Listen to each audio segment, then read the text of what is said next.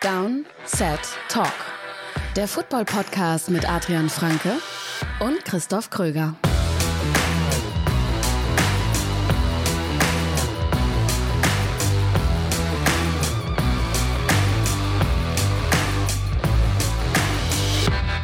Ja, moin. Das ist der 8. Februar 2024. Das ist eine neue Folge Downset Talk. Ihr hört den offiziellen NFL-Podcast von RTL mit mir, Christoph Kröger und Adrian Franke. Einen wunderschönen guten Tag. Nicht aus Las Vegas, sondern ganz normal, ganz wie gewohnt aus hm. Mannheim und Berlin. Ganz bodenständig, würde ich fast sagen. Aber es ist soweit. Diese Woche ist Super Bowl, Super Bowl 58 in Las Vegas und wir werden ganz ausführlich, wie ihr das von uns gewohnt seid, auf dieses Spiel zwischen den Kansas City Chiefs und den San Francisco, San Francisco 49ers schauen. Und wenn ihr euch jetzt fragt, wie, aber nur ein Spiel, das wird ja dann eine ganz kurze Folge. Ja, guckt mal auf die Zeit. Guckt mal, wie lange die Folge noch geht. Ich weiß noch nicht, wie lange, aber ich vermute jetzt nicht wahnsinnig viel kürzer als eine normale andere Folge. Denn mhm. wir haben einiges an News. Wir haben eine sehr spannende Quick Question natürlich. Und dann schauen wir natürlich noch etwas detailreicher auf dieses Spiel als auf die bisherigen ähm, oder die vergangenen Spiele in dieser Saison. Wir sprechen über die Matchups, über Offense gegen Defense auf beiden Seiten des Balls. Aber dann haben wir natürlich auch noch wieder so Zusatzkategorien wie, wer wird Super Bowl MVP? Wer ist so der X-Faktor für beide Teams? Wie geht das Spiel überhaupt aus? Diesmal werden wir uns auch vielleicht dazu verleiten lassen, dass wir ein genaues Ergebnis tippen. Ich glaube, das machen wir hm. beim Super Bowl sogar immer. Ja. Ist ich habe ähm, mir eins aufgeschrieben und ich habe auch reingehört, ich hab auch, letztes Jahr äh, auch genaue Ergebnisse getippt. Ja, möglich. Ist natürlich im Football immer etwas schwieriger als in anderen Sportarten, weil so viele verschiedene Richtig. Punktekonstellationen möglich sind. Und dann haben wir ganz zum Schluss noch jeder eine Bold Prediction, also eine besonders gewagte Prognose oder These mit dabei. Ihr merkt es, obwohl es nur ein Spiel ist, eine vollgepackte Folge und wir gehen auch direkt rein. Quick Question. Mit einer schnellen Frage von einem unserer Supporter. Wenn ihr uns supporten wollt, macht das gerne, geht über Patreon. Weitere Infos gibt's auf unserer Homepage www.downsettalk.de slash support und dann kommt ihr, wenn ihr uns bei Patreon unterstützt, auf unseren exklusiven Discord-Channel. Und da hat Abul Abbas eine Frage gestellt. Was wäre der Move in der Offseason, durch den ein Team auf ein höheres Level oder zum echten Super Bowl-Contender katapultiert wird? Sehr spannende Frage. Wir werden natürlich in den nächsten Wochen über diverse Moves sprechen, in mhm. der Free Agency, alles vom Draft. Da kommt dann die richtig spannende Phase eigentlich in der, im NFL-Kalender, wisst ihr. Wir haben ja auch über schon so ein paar Sachen gesprochen, die passieren mhm. könnten. Also, ich weiß jetzt nicht, was du ausgewählt hast, aber zum Beispiel, wir haben ja gerade neulich erst über Kirk Cousins zu den Falcons mhm. gesprochen. Ich glaube, das wäre so einer. Und es muss in meinen Augen ja. auch ein Quarterback-Move sein, oder? Also ich sag mal so, das sind ja, das sind ja zwei sehr verschiedene Fragen im Prinzip in dieser Frage, weil ähm, wer auch immer Kirk Cousins holt in der Free Agency, wird sich auf ein Team höheres Level begeben. Wird auf ein höheres ja. Level kommen, genau. Also wäre doof, wenn nicht, sagen wir das mal so. Deswegen bin ich eher auf den zweiteren Teil gegangen. So, ja. wer wird, was ist der Move, um ein Team zum echten Super Bowl-Contender zu machen? Und da bin ich tatsächlich dann nicht auf den Quarterback gelandet. Ähm, ich bin bei den Lions gelandet bei den Detroit Lions. Dan Campbell hat es ja gesagt nach dem Championship Game, ja. dass es nächste Saison schwieriger wird, allein an diesen Punkt zu kommen, an dem sie dieses Jahr waren. Und da stimme ich auch zu. Das ist ein Team, das weitestgehend nachhaltig aufgebaut wurde, das jetzt, abgesehen von Goff, von dem Quarterback-Trade, eigentlich auch alles über den Draft gemacht hat. Das ist ja echt auffällig, wenn man in den Kader guckt. Das sind fast alles Picks aus den letzten drei Jahren, die die waren, relevanten Rollen spielen. Das waren sehr, sehr gute Picks. Und mhm. äh, der GM würde, würde sagen, äh, sie haben Football-Player gepickt und sie werden auch weiter damit machen, ja. Football-Player zu picken. eine gute Strategie, hat gut funktioniert. Ja. Ähm, die Lions sind für mich halt von dem, wo der Kader jetzt steht. Und ich weiß nicht, ob sie so denken werden, aber wo der Kader jetzt steht, ist es für mich der Kandidat, um jetzt diesen einen großen Move zu machen. Um halt mhm. vom wir sind ein 10, 11, 12 Siegeteam zum tatsächlichen Contender zu kommen. Und ich meine, sie waren dieses Jahr nah dran, ne? Championship ja, Game. Ja. Kann man jetzt drüber diskutieren. Gut, bisschen Losglück in Anführungszeichen, dass du dann vielleicht die Buccaneers in der Divisional-Runde kriegst. Aber okay, so kann es laufen. Ich, darf ich raten, in welche Richtung du gegangen ja. bist? Äh, ein ein Trade für einen Top-Edge-Rusher? Das war mein erster Gedanke. Mhm. Ich bin dann zu einem anderen Move gegangen, aber das würde ich auch, also ich finde, das ist relativ auf Augenhöhe. Also Brian Burns war so der erste Name. Ja, klar, der steht ja schon hatte. seit einigen Jahren, äh, genau. einigen, seit einigen Jahren in der, in der Diskussion, wird ja. er getradet, ja oder nein, bisher nicht. Und jetzt wird er erstmal Free Agent, also ich Stimmt. schätze mal, dass die Panthers ihn irgendwie taggen werden, aber ob der dann damit zufrieden ist oder ob das so eine Tag-and-Trade-Geschichte wird, ich glaube, Brian Burns ist auf jeden Fall ein Kandidat für einen Teamwechsel. Mehr als vielleicht sagen wir mal, ein Josh Allen von den Jaguars, der auch Free Agent wird. Ich glaube nicht, dass der irgendwo hingeht. Das war mein erster Gedanke. Ja. Mein zweiter Gedanke war, am Ende des Tages will ich halt immer noch einen, einen, Spieler haben, der so ein Spiel wie das zum Beispiel gegen San Francisco an sich reißen kann. Und da bin ich einfach dann doch bei dem Trend der letzten Jahre irgendwo auch gelandet, wenn wir gucken, was, was Teams gemacht haben, was Teams versucht haben zu machen. Und das ist halt den, den Elite-Receiver zu kriegen für einen kurzen Run. Und wir hatten das Thema bei den Lions jetzt so oft in letzter Zeit. Zur Trade-Deadline haben wir drüber gesprochen. Schau dir das Niners-Spiel an. Ich meine, was, was, was wäre da, wenn du da einen Outside-Receiver hättest, der halt nicht die Pässe bei Fourth Down droppt und bei Third Down droppt und so weiter, sondern der vielleicht halt diese zwei, drei Plays macht, die noch den einen Score besorgen, den sie gebraucht hätten, um das Spiel zu gewinnen. Deswegen mein Move, den ich, glaube ich, sogar zur Trade Deadline schon mal gesagt hatte, Davante Adams. Davante Adams per Trade zu den Detroit Lions. Das wäre ein Big Move. Das wäre ein sehr, sehr großer Move und ja, der würde die Lions wahrscheinlich auch auf ein höheres Level heben. Ich bin natürlich naturgemäß noch etwas geduldiger bei Jameson Williams, der noch immer nicht so viel gespielt hat in der NFL. Mhm. Mit der Sperre natürlich auch zum Saisonbeginn. Aber ja, wenn du jemanden wie Devonta Adams bekommen kannst. Dann müssen sie, glaube ich, auch noch was an der Defense machen, weil du mhm. kannst, glaube ich, nicht noch mal so, so, eine Saison mit so einer Defense-Performance ja. über die, über die gesamte Saison gesehen. Ich meine, die Defense war ja dann letztendlich auch verbessert, aber über eine ganze Saison, glaube ich, kannst du das nicht so wiederholen und das mit der Offense so kompensieren. Aber das wäre natürlich, glaube ich, ja, das wäre ein Big Move. Es ist halt so ein, die Lions, also wir werden in der nächsten Woche eine Folge haben, wo wir über Offseason-Storylines und sowas sprechen. Ja. Aber die Lions fühlen sich halt schon, finde ich, wie so ein Team an, das jetzt vielleicht diesen letzten Schritt versuchen sollte zu machen, also auch vielleicht aggressiver denkt. Ähm, ich weiß halt nicht, ob sie so ticken, ob sie nicht dann, ob die nicht eher sagen, ey, wir haben jetzt hier, wir bauen hier kontinuierlich auf, wir bleiben daran dabei, wir machen das weiter so. Ich, Im Moment tue ich mir noch schwer damit, zu, wirklich zu sagen, ich denke, dass die Lions so einen, einen großen Move machen würden. Aber ich glaube, sie werden das Team, das prädestiniert dafür ist. Mein Move ist einer, also ich wollte nicht Kirk Cousins nehmen, weil wir es gerade hatten, ähm, gerade schon besprochen haben, aber ich habe einen genommen, der auch schon mal Thema war, den du so ins Rennen geworfen hast ähm, und über den ich vorher noch nicht so wirklich nachgedacht hatte, aber den ich einfach zu gut finde, um ihn hier nicht zu nennen. Wir haben schon mehrfach über Justin Fields gesprochen. Was passiert mit ihm? Mhm. Der war oft bei den Falcons ein Thema, beziehungsweise wir haben, haben ihn uns sehr gut vorstellen können in dieser ja, Run-Heavy Offense mit den ganzen Playmakern unter Arthur Smith. Arthur Smith ist nicht mehr bei den Falcons, aber er ist ja bei mhm. den Steelers untergekommen. Mhm. Und die Steelers werden nicht nochmal mit Kenny Pickett oder Mason Rudolph in die Saison gehen. Da bin ich mir nach wie vor sicher. Und ich glaube, dass du Justin Fields verhältnismäßig günstig traden kannst. Zumindest wenn wir von, ja, äh, NFL-Starter-Kaliber. Zweitrunden-Pick wirst du, glaube ich, bezahlen müssen. Wahrscheinlich, aber trotzdem ja. für einen äh, für einen, für einen äh, NFL-Starting mhm. Quarterback, mhm. also was das Kaliber angeht zumindest, ist es dann doch relativ günstig, vor allem in dem Alter. Ich glaube, das könnte ein guter Fit sein. Fields bei den Steelers äh, in dieser Offense viel bessere Playmaker zur Verfügung als bei den Bears ähm, letztes Jahr oder dieses Jahr. Das ist jetzt nicht, also wenn man, wenn man über den Fit nachdenkt, das ist jetzt nicht ein Ryan Tannehill 2.0, ganz und gar nicht, aber Arthur Smith ist schon jemand, der seinen Quarterback auch gerne mal auf die Reise schickt am Boden. Beziehungsweise mhm. hat auch Tannehill einigermaßen viel laufen lassen. Und ich kann mir schon vorstellen, dass der eine Offense kreiert, der die Playmaker und Justin Fields Qualitäten gut mhm. vereinen kann. Fände ich super spannend. Ist für mich auch immer noch, ich will nicht zu weit vorweggreifen, weil wir werden natürlich nächste Woche auch dann, wenn wir über die Offseason sprechen, über das Quarterback-Karussell sprechen.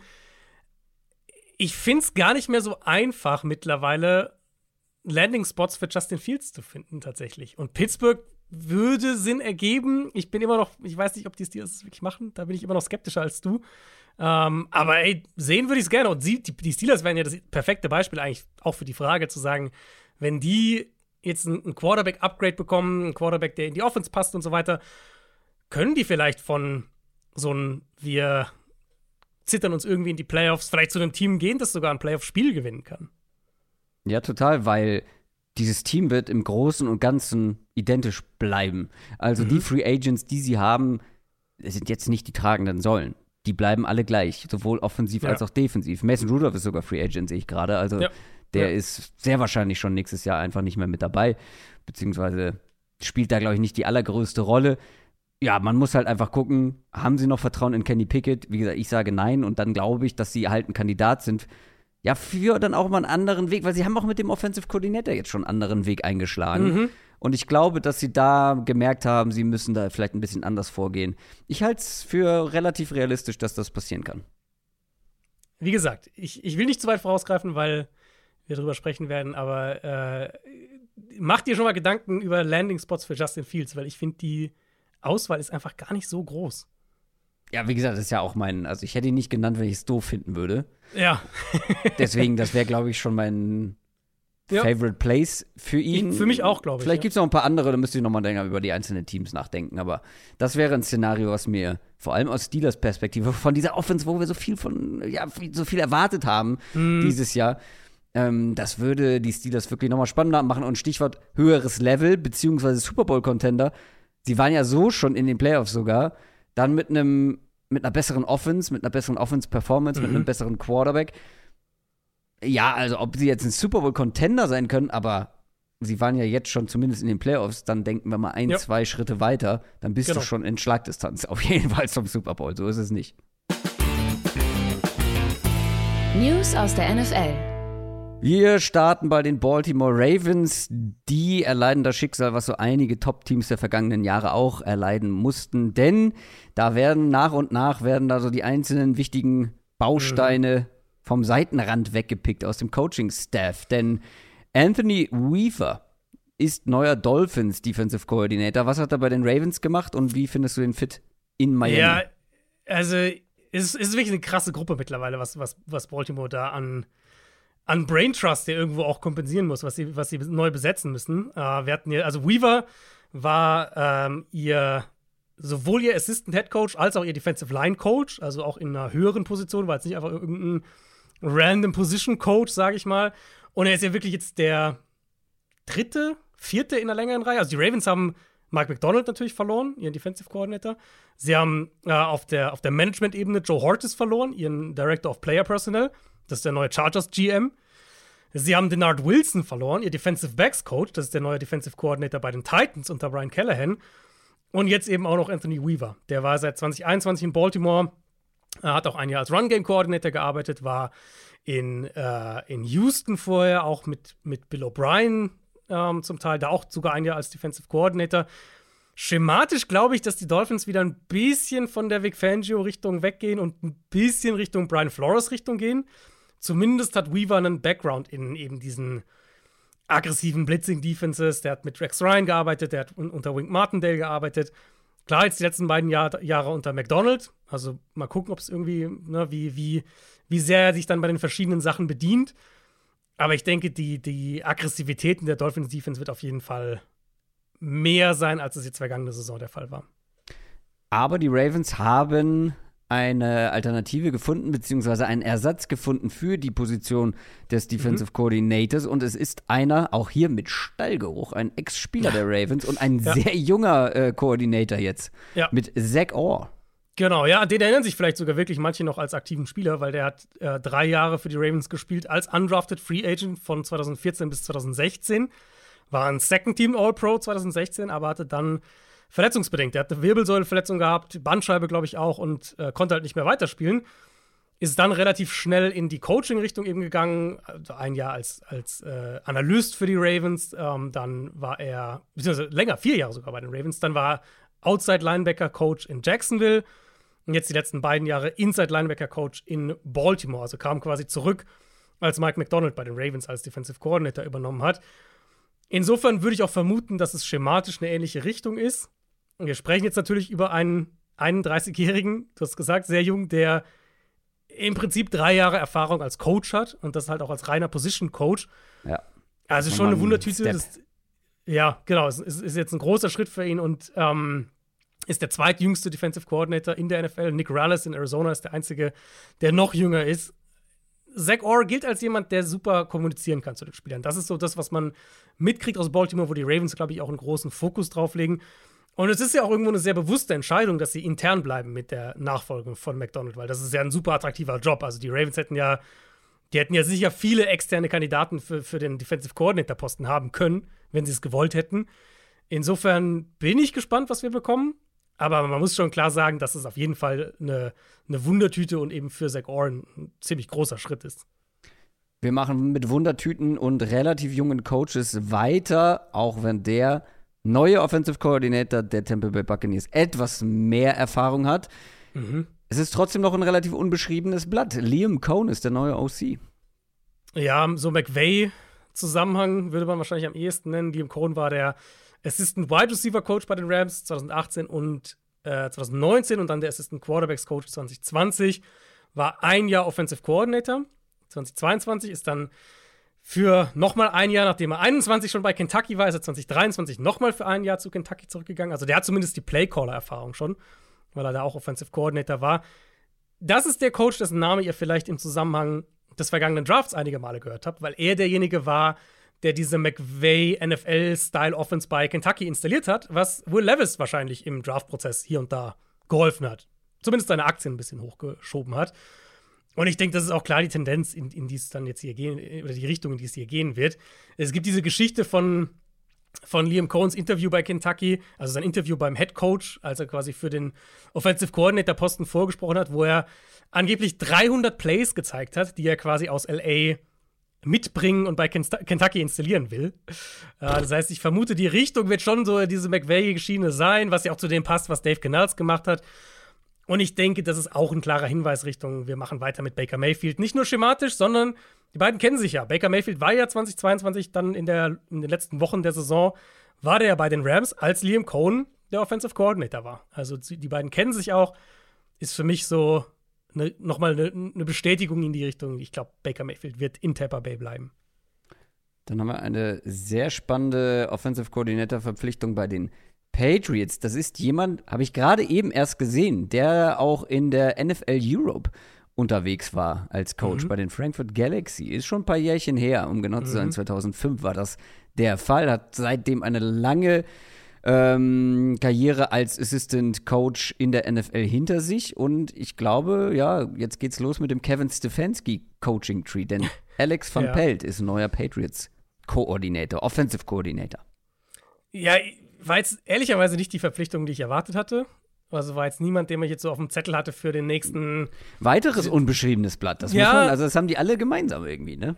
Also vor allem halt unbeschrieben im Sinne von, wir können es von außen schwer einschätzen. Also Alex Van Pelt, du hast ja gerade gesagt, wann der in der NFL Europe war, der hat schon eine lange Coaching-Vergangenheit jetzt im Gegensatz zu einigen dieser ganz jungen Coaches, war jetzt die letzten drei Jahre eben in Cleveland unter Stefanski als Offensive Coordinator, aber eben unter Stefanski. Also es muss man ja immer so ein bisschen mit einem Fragezeichen sehen. Was man, denke ich, bei Van Pelt ganz klar sagen kann, ist, dass seine Expertise in der Arbeit mit Quarterbacks liegt. Also der ist seit 2006 als Coach in der NFL, war zwei Jahre Quarterbacks-Coach in Buffalo, zwei Jahre Quarterbacks-Coach in Tampa Bay, dann vier Jahre Quarterback-Coach von Aaron Rodgers in Green Bay und äh, 2018 und 2019 nochmal zwei Jahre in Cincinnati. Und dann ist er nach Cleveland. Also schon so, die Arbeit mit Quarterbacks ist schon sein Ding. Ja. Schematisch würde ich sagen, die Verwurzelung ist relativ klar. West Coast Offense, Zone Run Game, das wäre so meine Vermutung, wo es jetzt richtungsmäßig hingeht. Vor allem könnte man das natürlich als Hinweis darauf deuten, dass die Patriots vielleicht den Quarterback draften werden, der entwickelt werden muss. Weil, wenn ich jetzt zu Van Pelt eine Sache sagen müsste, dann wäre wirklich halt das erste Arbeit mit Quarterbacks. Das ist sein Kerngebiet. Also von dem Fakt, dass die Patriots einen Quarterback draften, warst du, glaube ich, gefühlt der Einzige, der davon noch nicht überzeugt war, wenn ich deine Mock-Drafts ja, die Frage ist natürlich auch, also die Frage ist natürlich, wann eher als ob. Wird es einer in Runde 1 so. oder wird es einer in Runde 3 und es ist so eine Competition mit Mac Jones oder irgendwie so eine Geschichte? Niemals, niemals wird der erste Pick der Patriots dieses Jahr kein Quarterback sein. Boah, da Nagel ich, mich drauf fest. Da würde ich nicht, da würde ich Nagel mich drauf fest, ist mir egal. Ich, ich lehne mich aus dem Fenster. ich, ich kann es mir nicht anders vorstellen. Beziehungsweise, wenn sie es anders machen, dann wird aber ordentlich Kritik von mir kommen. Können sie ja machen von mir aus. Aber ich würde es nicht so machen. Dann sind wir bei den Giants. Die haben einen neuen Defensive Coordinator. Den holen sie quasi von den Tennessee Titans. Sein Name Shane Bowen. Genau, lange Connection zu Mike Rabel. Er hat schon bei Ohio State mit Rabel zusammengearbeitet im Coaching-Staff. Dann Houston, äh, wo Rabel ja dann Defensive Coordinator wurde für ein Jahr. Und dann ist er mit Rabel nach Tennessee 2018 als Outside Linebacker Coach für drei Jahre und seit 2021 als Defensive Coordinator. Ist schon eine klare Veränderung, würde ich sagen, weil wir kommen ja aus einer Giants-Saison, wo sie Wink Martindale hatten. Ähm, das heißt, Man-Coverage, Pressure, Blitzing, Aggressivität. Und denkt an unsere Konversation über die Titans-Defense die letzten Jahre. Das ist nicht der Stil gewesen in Tennessee. Das war keine Blitz-Heavy-Defense, war keine Man-Heavy-Defense. Mehr Fokus auf eine starke Defensive Line, wo die Giants auch, würde ich sagen, einige gute junge Spieler haben. Und dann wirklich mehr Zone Coverage, mehr Two-Deep Coverage Strukturen. Also wirklich so, schon so ein bisschen gegensätzlich. Ähm, ich habe drüber nachgedacht, ich mag es, glaube ich, sogar fürs Personal, das die Giants haben. Ich glaube, das kann gut funktionieren. Die Defense hat natürlich doch diverse Baustellen vor sich, aber das wäre egal, wer der Defensive Coordinator wird. Dass jetzt, also, dass sie sich für Shane Bowen entschieden haben, ist für mich schon ein ne, ne klarer Hinweis darauf, dass sie in eine sehr andere Richtung gehen wollen, als das, was sie unter Martindale hatten. An dieser Stelle machen wir einen kleinen Cut, was die News und die Koordinator, die neuen in der NFL angeht. Wer jetzt einige vermisst hat, zum Beispiel Cliff Kingsbury, der zurück ist in der NFL, die Verpflichtung von Greg Roman, wo ich schon ganz viel vergessen hatte, dass wir drüber gesprochen hatten. Ich glaube, das wird sehr, sehr spannend in der Offseason. Also das finde ich wirklich eine der interessanteren äh, Koordinator-Verpflichtungen. Äh, darüber haben wir schon zumindest im Ansatz gesprochen und zwar in unserer Short-Folge, die wir am Montag rausgehauen haben. Da ging es nochmal um die ganzen neuen ähm, Head Coaches, beziehungsweise die Head Coach-Verpflichtungen. Acht neue oder acht Teams haben neue Head Coaches.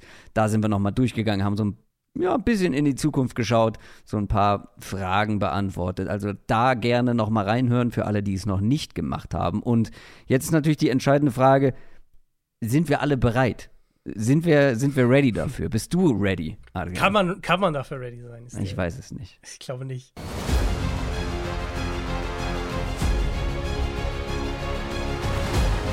Der Super Bowl bei Down Set Talk. Super Bowl hm. LVIII.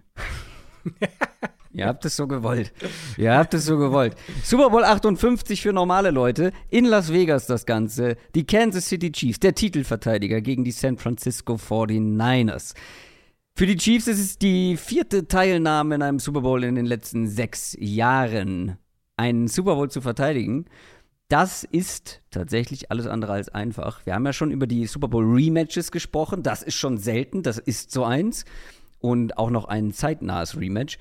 Aber einen Super Bowl zu verteidigen, das würde natürlich ihre Dynasty weiter zementieren.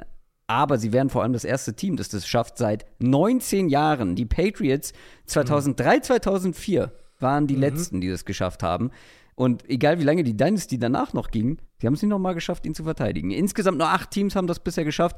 Und das waren eigentlich alles die absolut legendärsten Teams der NFL-Geschichte. Mhm. Also das waren, wie gesagt, die äh, Patriots mit, mit Brady und Belichick, das waren die John Elway Broncos, das waren die 70er Jahre Steelers, mhm. die es, glaube ich, sogar zweimal geschafft haben äh, in dieser Zeit.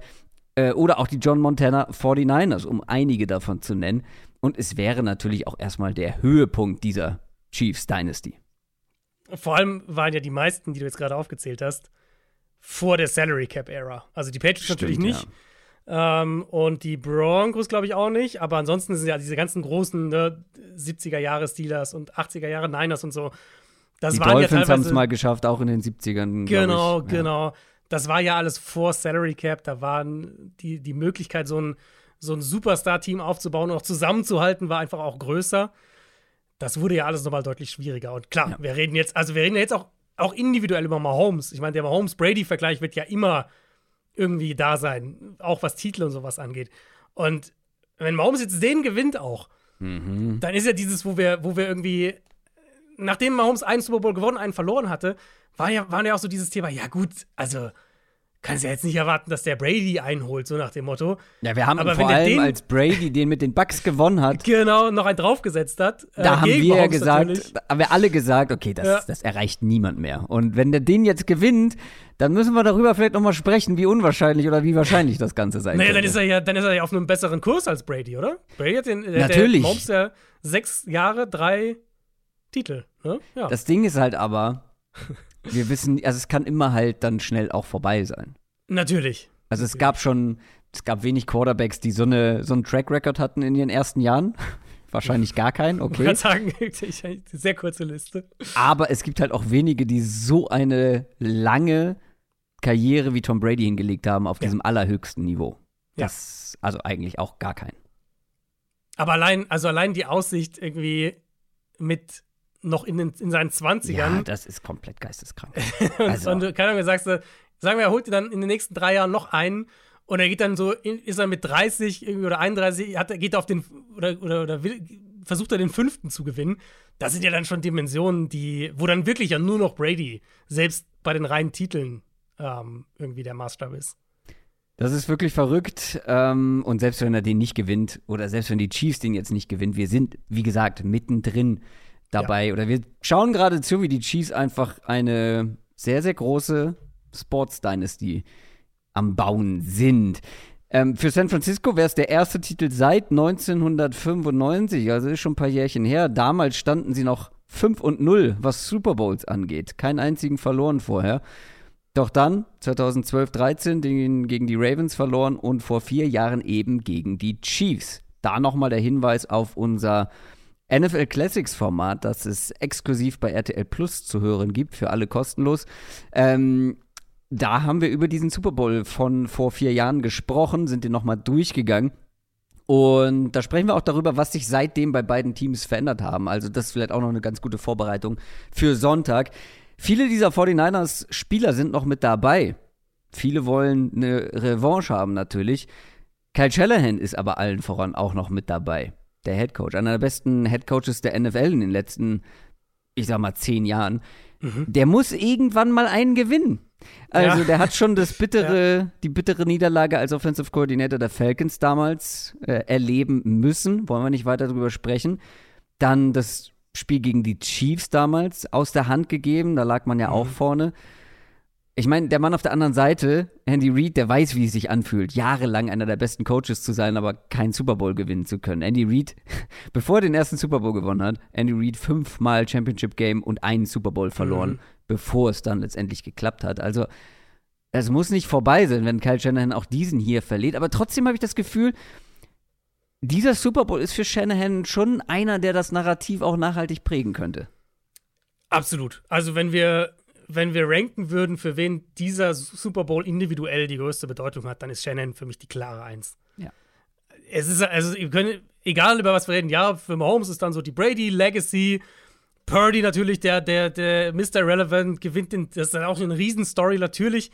Aber für Shanahan steht halt für mich schon in dem Sinne am meisten, im, äh, am meisten auf dem Spiel, einfach weil die Vorgeschichte halt so ist, wie sie ist. Und es muss ja im Endeffekt gar nicht unbedingt was heißen. Die Andy Reid-Parallele, die du gerade gesagt hast, ist ja äh, also ne, könnte ja treffender kaum sein, inklusive ja dem Ganzen, wenn wir jetzt überlegen, welche Coaches waren nicht nur am erfolgreichsten die letzten zehn Jahre, sondern am prägendsten auch für die Liga. Und da musst du ja Shannon eigentlich fast an eins setzen. Also ja. gibt ja eigentlich kaum, also ich würde sagen, es gibt keinen Coach, der nee. in seiner Art und dann in dem, in dem Tree, der von ihm ausgeht, ja. prägender war für die NFL die letzten zehn Jahre als Kyle Shanahan. Und dann sagt man also dieses Jahr, irgendwann muss halt mal der Titel kommen es ist halt so schwierig einfach, ne? Also es ist halt einfach so schwierig, dieses, diesen letzten Schritt noch zu machen, weil sie waren ja immer nah dran. Ja. Die letzten Jahre ja auch immer nah dran. Championship Game oder Super Bowl und ja, diesen, es ist halt einfach, am Ende ist es halt ein Spiel gegen natürlich ein sehr, sehr gutes anderes Team. Und ja, aber das davon die, hängt ja, halt wahnsinnig daran, viel ab, ja. Und an diesem einen Spiel wirst du dann gemessen, aber das macht ja diese, ja das hat ja diese Tom Brady Legacy und macht ja jetzt auch schon die Patrick Mahomes Legacy so absurd, dass die überhaupt, also wie schwierig, wir sagen es immer wieder, es ist so, so schwer, egal wie gut du bist. Vor mhm. allem in dem NFL Classics Format, in anderen Folgen haben wir es schon mehrfach wieder gesehen. Ja. Ein Team kann noch so gut sein. Es in den Super Bowl zu schaffen, war schon immer unglaublich schwierig. Und das macht es halt eigentlich nur kurioser, dass, dass die Chiefs einfach ähm, ja. jetzt viermal in den letzten sechs Jahren das geschafft haben. Ja, und äh, Kyle Shanahan, für den natürlich ein super, super wichtiges Spiel. Lass uns noch mal, bevor wir zu den Matchups kommen, ganz kurz die Road zum Super Bowl angucken, der Weg dorthin. Denn ich finde, der, der ist so ein bisschen gegensätzlich bei beiden Teams dieses mhm. Jahr. Wir haben auf ja. der einen Seite die Chiefs, für die war es, zumindest für Chiefs-Verhältnisse, eine relativ durchwachsene Regular Season. Also vor allem die zweite Saisonhälfte zwischen Woche 8 und Woche 17 keine zwei Siege in Folge gehabt. Völlig ungewöhnlich eigentlich für dieses Team. Und deshalb waren sie dann auch nicht der Favorit äh, in der AFC zum Start der Playoffs dieses Underdog-Narrativ allerdings, was manche Chiefs-Fans äh, da spinnen wollten, so im Sinne von, ihr habt uns alle unterschätzt. Da gehe ich jetzt nicht komplett mit. Ihr habt immer noch den, den besten Quarterback der NFL. Ähm, ähm, aber wie auch immer, darüber wollen wir nicht sprechen. Also man kann fairerweise natürlich sagen, sie waren buchmachertechnisch in zwei von drei Playoff-Spielen Außenseiter. Immerhin, das kann man festhalten, das, das können sie für sich beanspruchen. Ähm, Aber ja auch zu Recht, weil die, sie haben gegen die besten Teams der genau. AFC gespielt genau. in der Postseason ja. und die waren halt deutlich stärker in Form. Aber trotzdem, also ich glaube, die wenigsten haben wirklich ein Team mit Patrick Mahomes und Andy Reid mhm. und Travis Kelsey und Chris Jones und mit dieser Defense unterschätzt. Mhm. Man, sie waren vielleicht nicht Rechnungsfavorit, aber also wir haben, glaube ich, in jedem Spiel gesagt, dass, dass die Chiefs das auch locker gewinnen können. Wir haben vor allem immer gesagt, so mit dem Spread nehmen wir die Chiefs. Mit ja, genau. also, mit dem Spread, den uns die Buchmacher da gezeigt haben, waren wir immer auf Seiten der Chiefs. Also ja. Bills habe ich ja sogar auch die Chiefs straight up getippt in, in unserem Tippspiel. Da ja. habe ich es ja sogar genommen. Und Ravens sind wir dann irgendwie beide bei den Ravens gelandet, aber war auch da schon so, ja, mit vier Punkten oder was es die Line dann ja, war. Genau. Nimmst du natürlich die, die Chiefs, weil vier Punkte denen zu geben in den Playoffs, das, äh, also da würde ich nicht naiv. setzen. Ja, und in den Playoffs haben sie dann natürlich aufgedreht, allen voran mit Playoff Paddy, logisch. Sie haben die drei Top-Teams der AFC verputzt, die Dolphins relativ souverän, bei Bills und Baltimore da war es ein bisschen knapper. Und die 49ers haben eine, also die haben eine deutlich entspanntere Regular Season gehabt im Vergleich. Mhm. Es gab dieses eine kurze Tal, Woche 6 bis 8, wo sie dreimal in Folge verloren haben. Dann gab es hinten raus noch einen herben Dämpfer gegen die Ravens, wo sie richtig vermöbelt wurden, aber ansonsten ja relativ souverän und clean da durchge durchgeschlittert. Und für die wurde es dann aber ein bisschen wackeliger in mhm. den Playoffs. Also die sind ja als Nummer 1 reingekommen, der NFC, deswegen nur zwei Spiele, aber beide Spiele waren so ein bisschen krampfig. Beide Male haben sie ein Comeback gebraucht. Mhm. 21-14 gegen die Packers hinten gelegen und gegen die Lions sogar 21-7. Beziehungsweise die Lions haben 21-7 geführt. Und gegen die Chiefs in Rückstand zu geraten, wäre wirklich fatal. Ich meine, sie haben es mhm. letztes Mal ja nicht mal geschafft, als sie in Führung lagen. Das hat nicht so viel zu bedeuten. Sind ein paar neue Namen mit dabei. Allen voran natürlich der Quarterback ist ein anderer. Aber diese Chiefs Defense, gegen die, die, gegen die sie dieses Mal spielen müssen, mhm. ist halt mehr als legit. Und ich finde, das ist ein ganz guter Übergang in unser erstes Matchup, die 49ers Offense gegen die Chiefs Defense. Das ist, und das haben wir auch schon mehrfach thematisiert, das ist die beste Defense der Mahomes-Ära. Ja. Das war, also widersprich mir gerne, aber das war die beste Defense dieser Postseason, der Playoffs. Äh, ich, ich glaube, ich würde immer noch also, Baltimore an eins setzen. Ja, aber, es, aber Baltimore hat es geschafft, eine gute Halbzeit gegen diese qualitativ okay besetzte Chiefs Offense ja. zu spielen. Aber die Chiefs Defense hat es geschafft, gegen eine der besten Offenses ja. der ganzen Saison kaum was zuzulassen. Das ist fair. Ich meine, der Gameplan hat, da haben wir ausführlich drüber gesprochen für Kansas City, das äh, war ein super Gameplan, den sie da hatten. Und Baltimore dagegen enttäuscht. Dafür haben sie gegen die Bills mehr Probleme gehabt in der Woche und davor. Äh, aber ja, also wahrscheinlich, also die zwei sind schon gleich auf. Und die, die Storyline, um da nochmal ganz kurz anzuknüpfen, ist ja in beide Richtungen super spannend, weil auf der einen Seite kannst du natürlich sagen, jetzt hat Kyle Shanahan endlich einen Quarterback, mit dem er auch mal ein Spiel drehen kann, aufholen kann. Also sind wir ehrlich, mit Jimmy Garoppolo 21-7 hinten oder 24-7 hinten gegen Detroit, ja. das gewinnst du nicht mehr. Nee. Und da können wir jetzt diskutieren, bis wir, bis wir, bis wir blau sind, wie, wie groß der Anteil von Purdy da ist. Aber was ja außer Frage steht, ist, dass Purdy ruhiger bleibt in dieser Situation und mhm. dass er mehr auf Big Plays einfach geht. Und das kann natürlich dann ihren Unterschied machen. Und auf der anderen Seite stimme ich dir aber voll zu und deswegen, ich habe es nicht nachher als X-Faktor oder sowas, aber es ist halt einfach relevant und warum nicht, du könntest auch gleich hier erwähnen. Einer der kritischsten Punkte wird halt, glaube ich, wirklich sein, wie die ersten vier, fünf Drives laufen. Weil wenn eines dieser beiden Teams mit früh mit, mit irgendwie mit 10 Punkten, mit 14 Punkten sogar führt, glaube ich tatsächlich, dass das für beide kaum möglich sein wird, das aufzuholen. Und das sage ich inklusive Wirklich? Kansas City. Weil die Chiefs einfach nicht Ja, die, die haben nicht die Explosivität haben Feuerpower. Wie, offensiv. Genau. das die stimmt, aber ich Spiel finde, kontrollieren. das stimmt. Ja, mein Argument ist kein gutes für die Chiefs, weil vor vier Jahren haben sie in jedem Spiel Ja, aufholen müssen. Aber Ja. das war halt noch eine ganz anders besetzte Offense. Richtig. Fair Ja. enough. Aber bei den 49ers könnte man halt natürlich sagen, ja, sie haben es jetzt zweimal geschafft, Mhm. warum nicht ein drittes Mal? Ja, die Defense ist natürlich deutlich, deutlich schwieriger. Aber ja, es Ja. ist absolut ein fairer Punkt. Ähm, der, der Anfang des Spiels könnte entscheidend sein. Wir sprechen nachher noch auch über das Over-Under und dann können wir darüber Mhm. sprechen, was wir glauben, wie viele Punkte fallen. Aber wie gesagt, sie treffen halt auf eine super starke Defense über die ganze Saison, würde ich sagen. Locker eine Top 10, vielleicht sogar Top 5 Defense. Top 5, würde ich sagen, ja. Ähm, die äh, haben aber selber natürlich die, diese Feuerpower, die die Mhm. Chiefs vielleicht gerne hätten, zumindest die Playmaker. Also es ist die erste Offense in der Geschichte der NFL mit vier Spielern, die 1000 Scrimmage Yards oder mehr hatten in der Regular Season. Und Christian McCaffrey Ja. sogar über 2000 Ja. angeführt von Brock Purdy, den wir gerade schon angesprochen haben. Der hatte eine gute Saison. Ähm, der hatte jetzt aber leider die letzten beiden Spiele, das waren zumindest, also beim zweiten kann man drüber streiten, aber beim ersten ganz klar, das waren jetzt nicht seine beiden besten Spiele dieses Jahr. In beiden Spielen auch Turnover-Glück gehabt. Aber in beiden Spielen, du hast es ja gerade schon gesagt, dann auch unter Druck geliefert. In den entscheidenden Momenten dann halt nicht äh, zusammengebrochen und irgendwie eine haarsträubende Interception geworfen, wie es 49ers sonst vielleicht vorher kannten. Aber diese Defense wird es ihm schwer machen. Warum ist die, ist die Chiefs Defense so unangenehm zu bespielen? Und was glaubst du, muss die Antwort aus 49ers Sicht mit Purdy und Shanahan und dem Run-Game sein? Wir können über den Run gleich noch gesondert sprechen, Mhm, wir können mit dem mhm. Passspiel anfangen, aber Ja, ja. sie haben die Playmaker, aber was könnte zum Problem werden gegen diese Defense? Für, mi- also individuelle Qualität ist natürlich der eine Punkt, aber für mich ist Game Planning wirklich ein ganz zentraler Punkt hier, weil die Chiefs Defense ist extrem gut darin, spezifische Gameplans zu entwickeln. Und das ist, klingt jetzt irgendwie so alltäglich, aber viele Defenses sind da halt nicht so gut darin. Viele Defenses wollen ja auch eher vielleicht ihren Stil spielen, in ihrer Komfortzone sein. Wir kommen nachher zu den Niners, wo das, glaube ich, ne, auch eine große Storyline sein wird. Ähm, oder mitentscheidend sein wird für das Spiel. Die Chiefs sind halt richtig gut darin, auf Stärken eines Gegners zu reagieren und zu, die, die zu minimieren.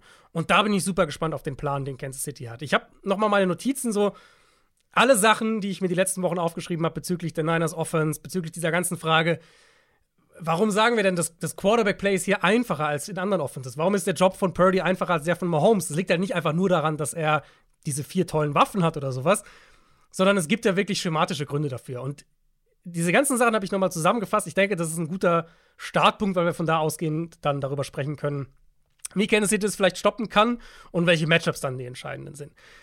Für mich die Niners Offense, was die Niners Offense ausmacht, ist das Zusammenspiel daraus, dass sie das effizienteste Run-Game gegen Stackboxes haben. Also egal nach was ihr geht, Success Rate Platz 1, First Down Percentage Platz 2, EPA pro Run Platz 2, Yards pro Run Platz 1 und sie mehr 21 und 22 Personal spielen als jedes andere Team. Sprich, sie diktieren ein Stück weit Formationen und Matchups und sie diktieren ein Stück weit, oder sie, sie sind sehr gut darin, dem Gegner zu diktieren, dass er die Box aggressiver spielen soll. Und viele machen das auch. Und was eben daraus entsteht, ist halt nicht in erster Linie dieses starke Run-Game in dem Sinne, aber das ist halt ein essentieller Bestandteil des Ganzen, damit Teams auch den Eindruck haben, dass sie aggressiv auf den Run gehen müssen.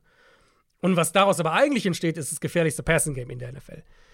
Nur die Raiders und die Texans dieses Jahr hatten mehr Dropbacks gegen Base-Personnel. Und wenn man jetzt überlegt, die Niners haben in der Regular Season den Ball weniger geworfen als jedes andere Team. Und Und meinst du mit Base-Personell noch das, das Oldschool-Base-Personell? Genau, oder? also vier Defensive Backs, genau. okay. Die Niners, wenn sie Base-Personnel defensiv bekommen, stehen bei 11 Yards pro Pass. Das ist fast ein volles Yard mehr als Platz 2. Über 20 EPA mehr als der Zweitplatzierte. Eine positive Playrate von 65 Prozent. Ist auch mit Abstand Platz 1. Und ungefähr im Schnitt jeder zwölfte Pass, den San Francisco gegen Base-Personnel wirft, ist ein Touchdown. das ist auch eine geile Quote. Ähm, der direkte Zusammenhang damit und mit der Art und Weise, wie Defenses eben auf das Run-Game, auf die Formation, auf die Personnel-Groupings der Niners reagieren, sehen wir auch in den, in den Coverages, die sie bekommen. San Francisco bekommt nicht nur die dritten meisten Single-High-Defenses, sie bekommen auch prozentual die meisten Cover-3-Snaps gegen sich, weil sie eben den Ball viel häufiger gegen Stack-Boxes und gegen vorhersehbare Coverages werfen als jedes andere Team. Und das ist halt ein Produkt der Gesamtoffense. Wenn sie dich an dem Punkt haben, hast du als Defense quasi verloren. Und die Niners gegen Stack-Boxes den Ball werfen können, sind sie mit auch überall Platz 1 in der NFL. Wenn sie geblitzt werden aus Stack-Boxes, das sehen wir ja auch immer wieder. Also Purdy, Purdy wird ja relativ viel geblitzt eigentlich.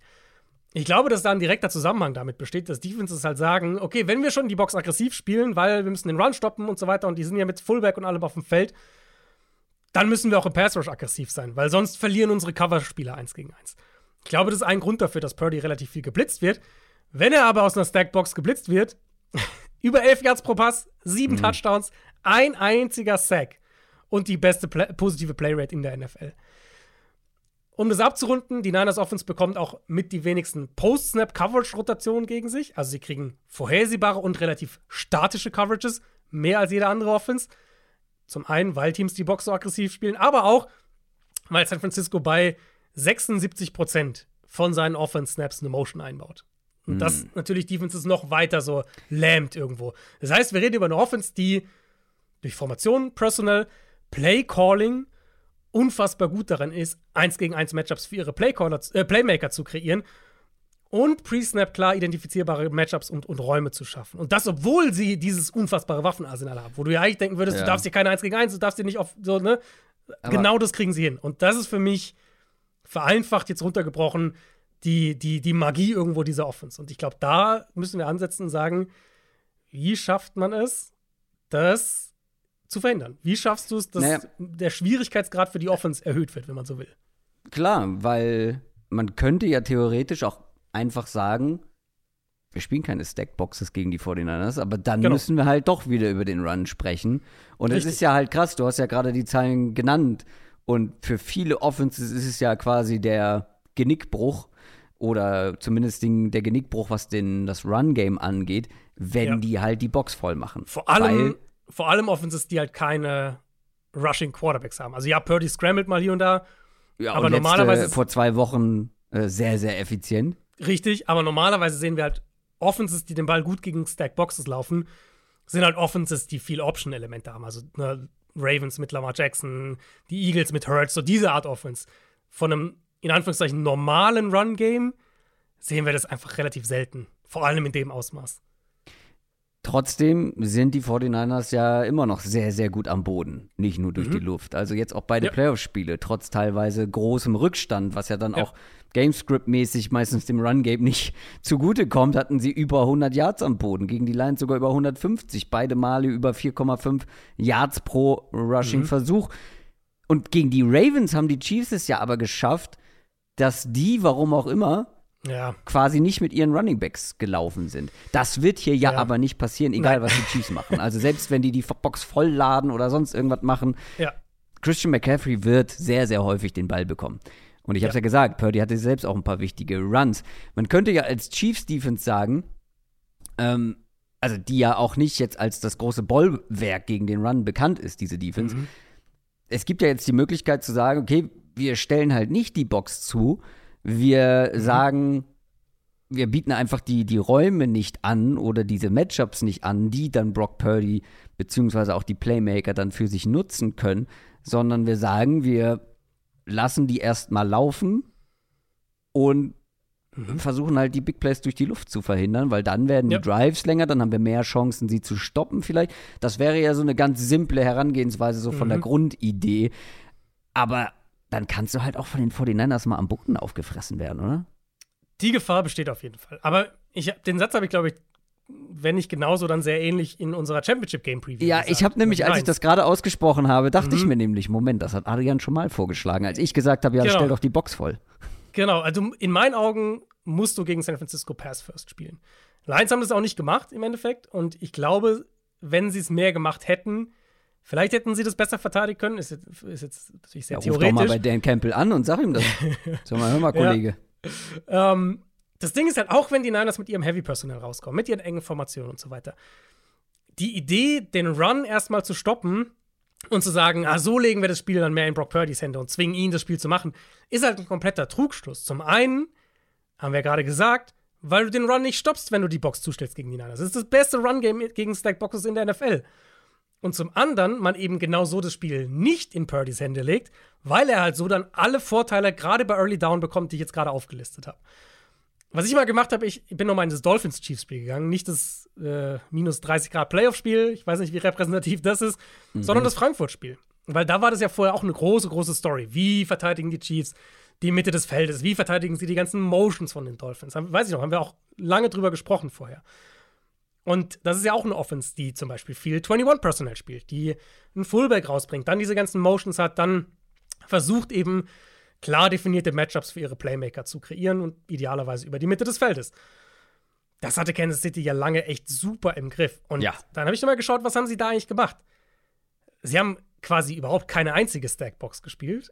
Mhm. Sie haben mhm. weite Fronts gespielt. Sie hatten Erfolg, wenn sie aus einer leichten Box verteidigt haben. Und sie konnten dann Miamis Run-Game nach außen und die ganzen Screens und sowas sehr, sehr gut verteidigen.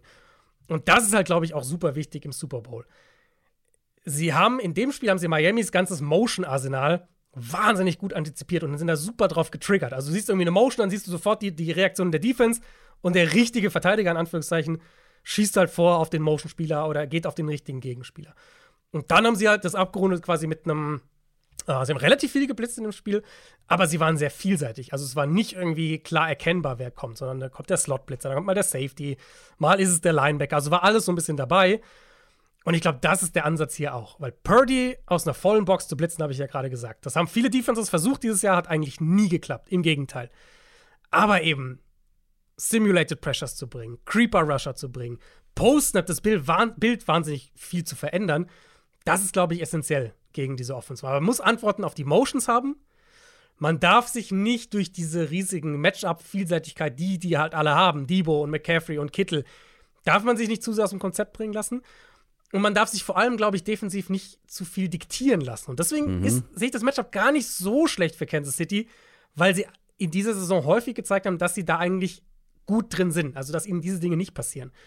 Und das kommt dann halt wieder sozusagen, der, der nächste Schritt wäre dann, die Dinge selbst zu diktieren. Also eben zu sagen, ja, geben jetzt hier nicht, weil personell, weil Formation, weil Motions der Offense geben jetzt nicht alle Zügel aus der Hand, sondern wir sind selber aktiv nach dem Snap. Wir stellen selber Dinge um. Wir reagieren vielleicht mal mit einem unerwarteten Konter auf eine bestimmte Motion. Wir simulieren Pressures und so weiter, damit du halt selber mehr agieren kannst. Und das ist eigentlich eine Stärke dieser Chiefs Defense. Deswegen glaube ich, dass da schon ein Schlüssel liegt. Das Problem ist halt das, und da können wir dann auch mal mehr aufs Run-Game individuell kommen, was du auch gerade gesagt hast.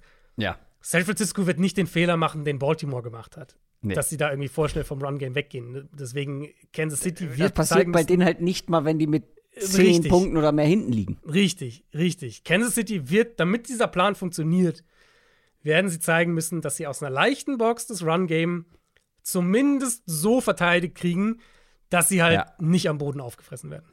Und, also, ja, genau, das bedeutet quasi das, was ich jetzt noch hinzufügen wollte. Sie müssen es halt so hinbekommen, dass die 49ers nicht für 250 Yards laufen. Genau. Weil wenn sie das schaffen, wenn sie das Spiel, wenn sie zwar die Big Plays durch die Luft nicht haben, und ja, dann hat, dann hat, also wenn das, wenn du am Boden halt die ganze Zeit bleibst, dann hat die gegnerische Defense natürlich in der Regel mehr Möglichkeiten, weil mehr Downs auch vielleicht irgendwie für ein Big Play zu sorgen oder mhm. dann den Drive zu stoppen. Aber wenn du halt wirklich den Lauf nicht stoppen kannst, dann nehmen die unglaublich viel Zeit von der Uhr, haben unglaublich lange den Ball und du musst dann immer quasi schnell antworten. Und das ist ja aktuell nicht ja. die Chiefs Offense, zu der wir gleich noch kommen. Genau.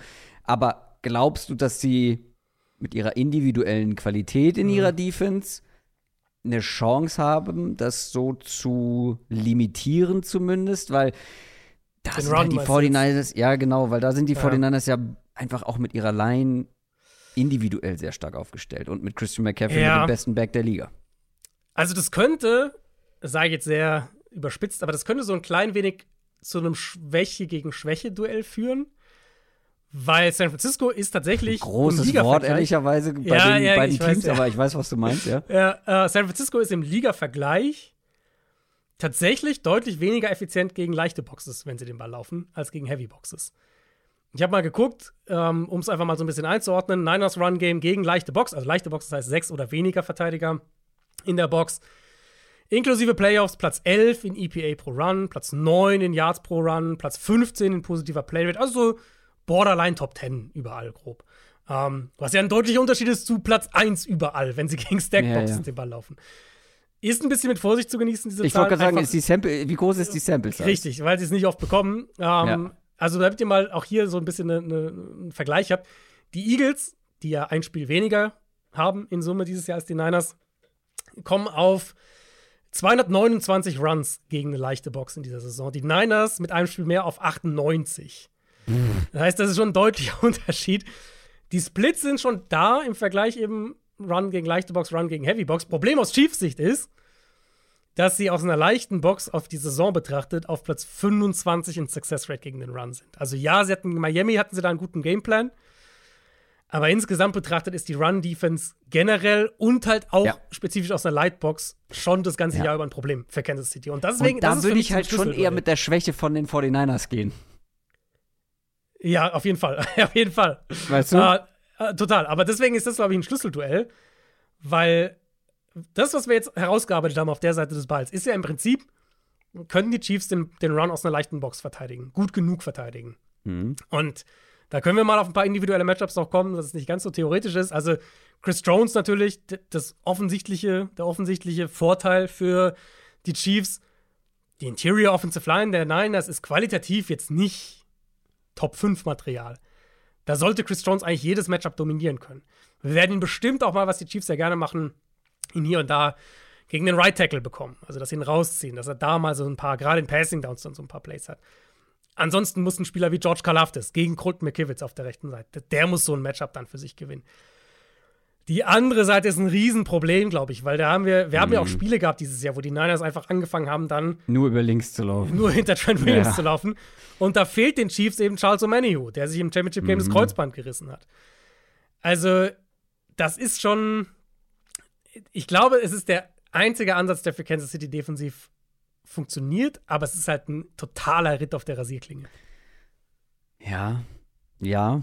Wir sprechen vielleicht später nochmal an anderer Stelle darüber, was die 49ers vielleicht dann auch in Form von Christian McCaffrey am Boden machen können. Mhm. Hast du noch ähm, was zu dieser Seite des Balls? Weil, also, wir wissen es halt nicht, wie die Chiefs angehen, beziehungsweise wenn sie es so angehen, wie mhm. du jetzt vorgeschlagen hast, wissen wir nicht, wie sehr sie es stoppen können.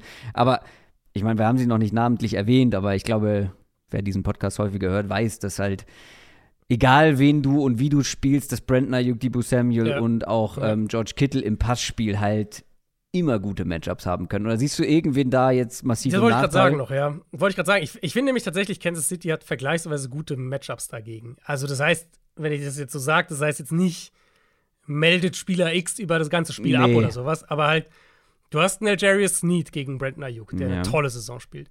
Sie haben mit Trent McDuffie einen richtig, richtig guten Slot-Corner, der gegen Debo Samuel stehen kann. Ähm, gegen Kittel musst du wahrscheinlich auch helfen einfach. Du musst generell in der Mitte des Feldes natürlich helfen gegen diese Offense. Sie haben aber auch gute Linebacker. So aber sie nicht. haben auch, genau, sie haben ganz gute Linebacker. Sie haben Linebacker mit, mit Range auch, mit, ja, mit genau. einer Reichweite in Coverage, mit Athletik. Und eben, wie gesagt, die Chiefs sind eine der besten Defenses gegen Pre-Snap Motion. Das ist mhm. auf jeden Fall was, was, ich, was wir aus den beiden Spielen auch gegen Miami eben unter anderem mitnehmen können. Und Kansas City hat die mit Abstand höchste Sack Rate in der NFL, wenn sie mit vier rushen. Ich glaube, sie haben die Tools, um San Franciscos Offense zu limitieren. Und ich bin extrem gespannt darauf. Zum einen, wie Shannon das kontern will. Und zum anderen, ob er es überhaupt kontern will. Oder ob er halt sagt, ja gut, dann macht ihr halt, dann laufen wir halt den Ball hier 40 Mal und dann gucken wir mal, was, was am Ende in der Balance rauskommt das ist für mich wirklich. Also ich glaube, da wird tatsächlich der Super Bowl maßgeblich entschieden, muss ich ganz klar sagen. Die andere Seite des Balls ist auch toll, aber das ist für mich mehr das, wo der Super Bowl entschieden wird. Ich gucke gerade, ähm, wo der Single Game Super Bowl Rushing Rekord liegt. 200 oder sowas, glaube ich. Ja, ich glaube 200, 204 müsste es sein. Das ist jetzt die Zahl, die ich auf die Schnelle gefunden habe. Christian McCaffrey, du weißt auf jeden Fall, was du zu tun hast. Über mögliche Rekorde oder Bold Prediction sprechen wir natürlich gleich noch. Kommen wir zur anderen Seite. Kommen wir zur Chiefs Offense gegen die 49ers Defense. Wir haben sehr viel über die Chiefs Offense dieses Jahr gesprochen.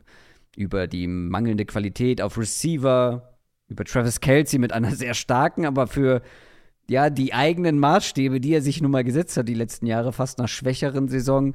Patrick Mahomes hatte auch schon bessere Jahre individuell betrachtet. Die Offensive Tackles waren ein Problem. Aber in den Playoffs, zumindest Mahomes und Kelsey, gerade auch im Zusammenspiel wieder zu mhm. alter Form zurückgefunden und einfach für jeden Gegner sehr, sehr unangenehm. Es gibt einige Punkte auf einer Defensive Coordinator Agenda oder wenn du einen Plan für dieses Spiel machst, hm. worüber du nachdenken musst bei den Chiefs. Ich finde, das ist fast noch mehr als bei den 49ers. Da hast du natürlich ja. die individuelle Klasse und die Genialität von Shanahan, aber ich finde, gerade bei den Chiefs gibt es halt so viele grundsätzliche Dinge, wo du drauf schauen musst. Und ähm, wenn wir dann mal kurz noch mal zurück ähm, schauen, nicht vier Jahre, sondern auf das letzte Matchup dieser beiden Teams. Mhm. Woche 7 2022 war das. Ist also auch schon ein paar Tage her, aber jetzt nicht äh, so lange her wie der Super Bowl. Das war ein Spiel, in dem die Chiefs auch aufholen mussten. Mhm. Und am Ende haben sie noch 44 zu 23 gewonnen. Und wie haben sie das gemacht? Patrick Mahomes hat sie nach anfänglichen Schwierigkeiten auseinandergefiedelt. Mhm. Über 400 Yards durch die Luft, drei Passing-Touchdowns. Ähm, Smith Schuster und Marquez Valdez Scantling waren da die Top-Receiver mit beide über 100 Yards. Travis Kelsey hatte sechs Catches mit fast 100 Yards. Was ich sagen will ist, sie hatten nicht wirklich eine Antwort auf Travis Kelsey. Und was mhm. das Personal angeht, war es schon ähnlich gegen was man da gespielt hat. Nicht eins zu eins, klar, aber es war schon ähnlich. Und mhm. auch wenn wir zur Chiefs Offense, ich weiß gar nicht, war äh, Tyreek Hill war gar nicht. Nee, nee, letztes Jahr war der schon in Miami. Das war ja letztes Jahr, erst 2022, genau. klar. Ich hatte gerade, ja. ich dachte, das wäre drei Jahre her, aber nee, da ja, war er schon, weg, da war er schon weg. Und trotzdem konnten sie halt durch die Luft einiges machen. Und gerade mit Travis Kelsey. Und da, das wäre, glaube ich, für viele Defensive Coordinator, wenn wir mal bei diesem Agenda-Bild bleiben, schon Punkt 1 wahrscheinlich. Wie limitiere ja. ich zumindest Travis Kelsey? Das können wir ja erstmal besprechen äh, und dann mhm. nochmal gucken, was man braucht. Also vor einem Jahr, beziehungsweise zwei Jahren, haben sie es versucht, über die, über die, äh, über mehrere Schultern sozusagen zu verteilen. Also haben jetzt nicht ein oder zwei Spieler abgestellt. Und da wurden sie auseinandergenommen. Glaubst du, sie haben ja. einen speziellen, sie gehen mit einem speziellen Plan ran? Ich meine, sie haben gute Cover-Linebacker. Mhm. Vielleicht über die Safeties doppeln. Wie würdest du es machen? Die aktuelle Version der Chiefs Offense würde ich zumindest mal testen, Kelsey einfach oft zu doppeln. Ja. Und halt wirklich zu sagen, ja, okay, also mit Komm Kelsey mal, schlagt uns nicht. Scandling, ja, mach, genau. zeig uns was. Mit Kelsey schlagt ihr uns nicht. Und wenn, dann ja, muss es halt ja. mit den Receivern oder irgendwie anders gehen. Da ist so ein bisschen meine Sorge aus meiner Sicht, muss ich ganz klar sagen, weil wir haben jetzt positiv über die Chiefs Defense gesprochen. Ähm, unter anderem aus dem, aus dem Aspekt, dass ich halt sage, ich bin mir relativ sicher, dass Steve Spagnolo einen, einen spezifischen Gameplan haben wird, der sehr individuell auf dieses Matchup abgestimmt ist. Ich weiß nicht, ob ich das von den Niners erwarte.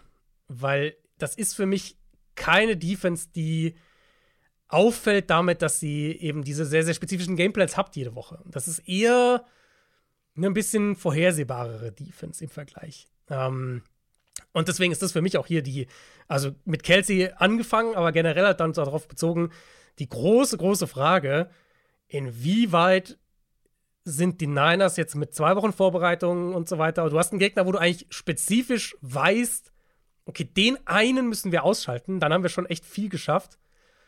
Inwieweit sie gewillt sind und komfortabel damit sind, sich umzustellen defensiv und defensiv einen anderen Gameplan zu haben.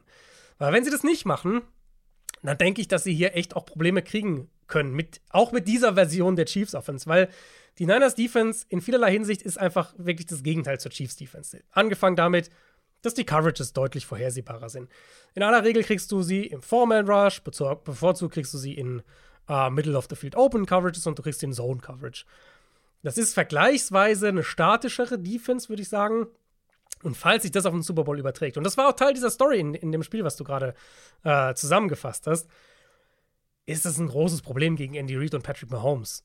Und ich sage jetzt nicht, dass die Niners irgendwie jetzt keine Ahnung, bewusst ihre eigenen Tendenzen nicht kontern können oder sowas. Aber von dem, was wir bisher sehen, ausgehend davon, mhm.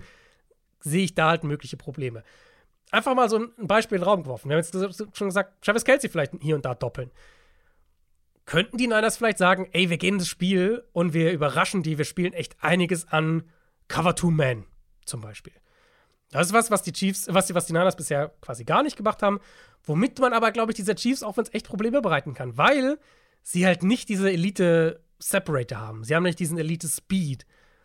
Dann kriegst du mal Holmes vielleicht dazu, den Ball länger zu halten. Du kannst vielleicht mehr Aufmerksamkeit auf, auf Kelsey schieben. Mhm. Und du hast immer noch ein bisschen Absicherung, erschwerst ihn immer noch auf Shotplays. Das wäre so ein Change-up aus Niners Sicht, wo ich mir vorstellen könnte, wenn sie das, da reden wir jetzt ja nicht davon, dass sie irgendwie das für 40 Snaps machen, aber wenn sie das irgendwie so zehnmal einstreuen in kritischen Momenten oder sowas, glaube ich, dass das echt eine Waffe für sie sein könnte. Und sie haben ja die Spieler dafür.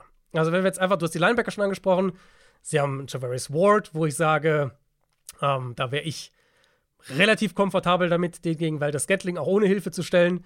Mhm. Sie haben äh, Diomodor Lenoir im Slot, der auch eine gewisse Physis mitbringt, wenn wir über Rishi Rice sprechen. Und wie gesagt, auch hier, gleich wie auf der anderen Seite, das heißt ja nicht, dass diese Spieler irgendwie eins gegen eins komplett isoliert vier Sekunden in Coverage halten müssen. Das sind oberflächliche Matchups, aber die Niners hätten da Möglichkeiten, das aggressiver und anders zu spielen, als das, was wir bisher von ihnen kennen. Der Punkt für mich ist halt, wenn San Francisco defensiv so spielt wie gewohnt, dann erwarte ich, dass die Chiefs Mittel und Wege finden, um diese Defense zu attackieren und dass sie gerade auch in der Mitte des Feldes angreifen können. Wir haben das gegen Detroit auch gesehen. Goff im NFC Championship Game war 13 von 18 bei Pässen kurz und intermediate über die Mitte des Feldes für 130 mhm. Yards und einen Touchdown. Wenn die Niners in ihrer Komfortzone sozusagen bleiben wollen, dann glaube ich, kriegen wir richtig viel Rishi Rice in dem Spiel. Dann werden sie diese Zones in der Mitte des Feldes angreifen. Dann werden wir viele Screens auch bekommen. Niners sind anfällig gegen Screens und wir wissen, dass Kansas City das gerne nutzt. Ähm, ist übrigens auch ein Rishi Rice-Thema dann. Gibt in ja. der Saison, ich habe mal auf die Spieler gefiltert geguckt, dann gibt nur fünf Spieler, die mehr Screens in dieser Saison gefangen haben als Rishi Rice und das sind alles Running Backs. Mhm. Und unter allen Spielern mit mindestens 15 Screen-Targets dieses Jahr hat Rice mit Abstand die höchste positive Playrate vor Debo Samuel und auf Platz 3 Travis Kelsey. Also Screens könnten hier echt auch ein Mittel sein, wenn die Niners eben in ihrer erwartbaren Coverage sind. Und deswegen bin ich extrem auf den Gameplan gespannt, wie sie halt sagen, wie kriegen wir es hin, dass Patrick Mahomes limitiert ist, wie kriegen wir es hin, dass er uns ohne Travis Kelsey schlagen muss. Ja. Also, du erwartest grundsätzlich so weniger Anpassungsfähigkeit dieser Defense als jetzt bei den Chiefs beispielsweise. Ja. Das ja, das könnte dir natürlich zum Verhängnis werden. Gleichzeitig, wenn du es schaffst, Travis Kelsey zu doppeln, mhm. sind halt Spieler wie Marquez Valdes Scandling und allen voran Rashi Rice halt wirklich X-Faktoren, die das Spiel mhm. dann halt an sich reißen müssen und auch ähm, ja, performen müssen dann in den Momenten. Ja. Aber alleine Kelsey, selbst wenn du ihn doppelst, diese Scramble-Dinger, ja, die wir gut, jetzt auch klar. in den Playoffs immer wieder gesehen haben, diese ja, Chemie, die die beiden haben, das kannst du dann ja auch nicht mit zwei Leuten verteidigen. Aber es geht, genau, aber das sind ja einzelne Plays. Es geht ja eher genau. darum, dass Kelsey halt nicht zehn Catches für 95 Yards hat oder sowas. Also ich behaupte folgendes, weil wir da auch später nochmal drüber sprechen werden. Aber ich sage dir was, die, also the way to win für diese 49ers Defense ist halt das Duell an der Line zu gewinnen. Weil. Ja, also, also mach erstmal. Ich habe dazu noch einen Punkt, ja. Mahomes unter Druck zu setzen ähm, und das ohne zu blitzen, also das mhm. zu schaffen, ohne Blitz Mahomes unter Druck setzen. Mhm. Das ist ja, wie wir wissen, ein probates Mittel, das ist nicht so ganz einfach, aber blitzen meistens nicht so gut und wir wissen, die 49ers blitzen sehr selten, zur Erinnerung, gegen Jordan Love in den Playoffs. Zwei Plays, zwei Dropbacks geblitzt. Oder, gucken wir nochmal zurück, 2022 bei dem Matchup, gerade mal bei neun Dropbacks Patrick Mahomes geblitzt. Mhm. Und sie haben es damals schon ganz gut geschafft, ihn zu nerven, beziehungsweise unter Druck zu setzen. Diese Interception zu Beginn des Spiels kam auch bei, ähm, bei Druck, aber ich bin halt gespannt, wie viel Auswirkungen es haben wird. Da muss, sie müssen ihn wirklich permanent nerven und permanent mhm. Unter Druck setzen. Äh, die Tackles sind ein Problem oder können ein ja. Problem sein, das ist nichts Neues. Dazu ist Joe Tooney äh, auf Guard angeschlagen. Da steht noch klingt aus, ob er spielen so, kann. Ja, spielen, ja, klingt eher positiv. Das klingt wäre, glaube ich. Bitte? Klingt negativ. Dass er nicht spielen kann? Ja. Im Moment, also oh. mein letzter Stand war eher nicht, aber das okay. definitiv werden wir das wahrscheinlich erst am ja. Samstag oder Sonntag wissen. Es sind ja noch ein paar Ah ja, tatsächlich, ja. Ich hatte noch eine ältere Information, da war es noch etwas offener, aber ja. Äh, klingt tatsächlich so, als könnte er nicht spielen. Das, glaube ich, könnte wirklich mhm. unangenehm sein gegen diese Front, beziehungsweise gegen diese Defensive Line, die auch in der Mitte sehr stark besetzt ist. Aber das Matchup gerade gegen diese beiden Tackles, wie gesagt, müssen wir nicht komplett ins Detail gehen, kommt später nochmal, äh, ohne spoilern zu wollen, aber ich glaube, das müssen die Chiefs halt permanent gewinnen, um halt eine Chance zu haben. Vor allem, wenn sie sich defensiv jetzt nicht speziell anpassen. Die Niners meinst du, müssen es gewinnen. Entschuldigung, ja, die Niners, ja. ja. Ähm, individuell bin ich voll bei dir. Weil wir haben, also Jawan Taylor, der jetzt auch in den Playoffs wieder eine relativ konstante Schwachstelle war, gegen Nick Bosa.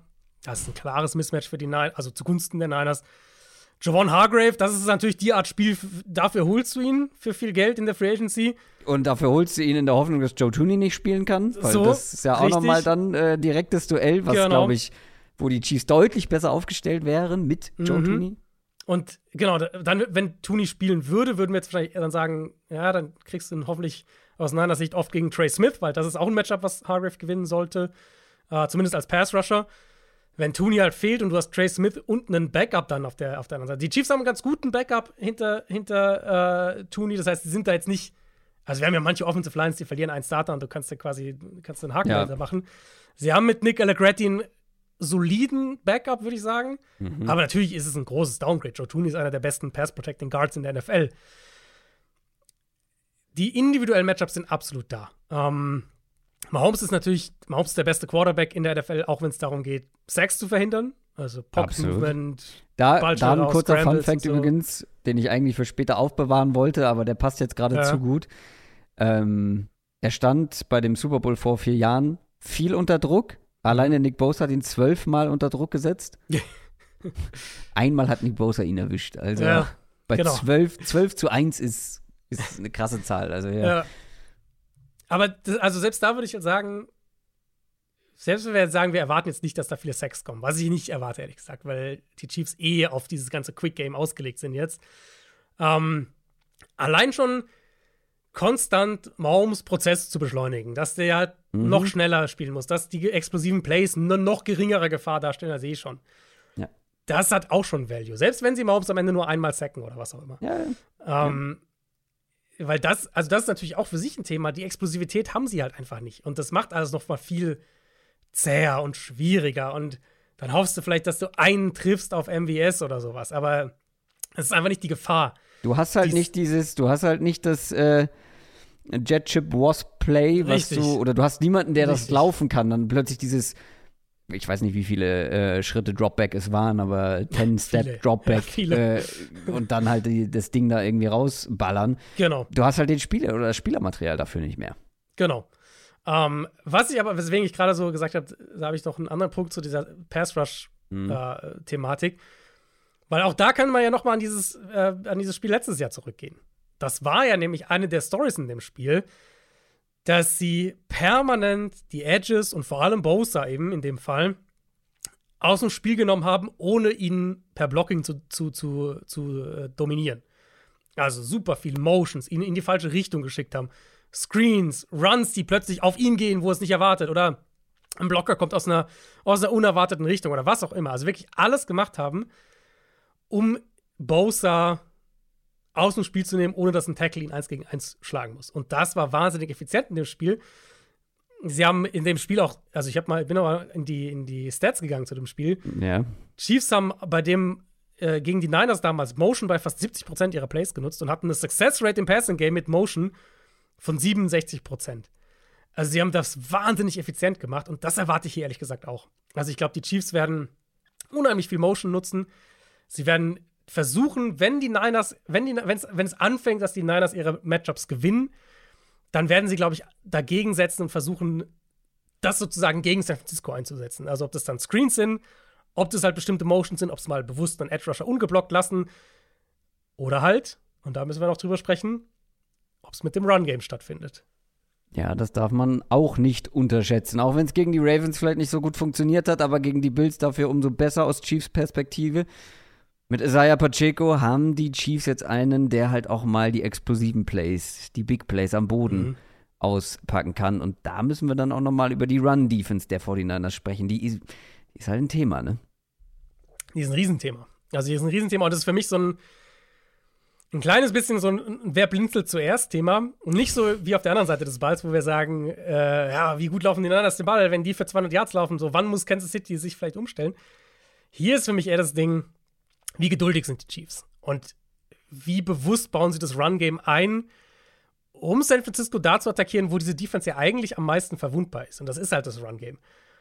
Wir haben es gegen die Packers gesehen und wir haben es gegen die Lions gesehen, vor allem halt die Runs nach außen, die Edges attackieren im Run-Game. Packers, ich habe mal äh, geguckt für, für Outside Runs, also die weiten Runs sozusagen, die, die nach außen bewusst gehen. Da war der 53 Jahre von Aaron Jones natürlich dabei, insgesamt aber sieben Runs für 92 Yards. Ein ganz guter Schnitt. Die Lions hatten sogar zwölf weite Runs für 70 Yards. Plus den Endaround, den habe ich da gar nicht mit drin, der ja auch für 42 gegangen ist. Ähm, das ist jetzt, also, mein, wir sind im Super Bowl, wir sprechen seit fünf Monaten über diese Teams, natürlich wiederholt sich ein paar Dinge.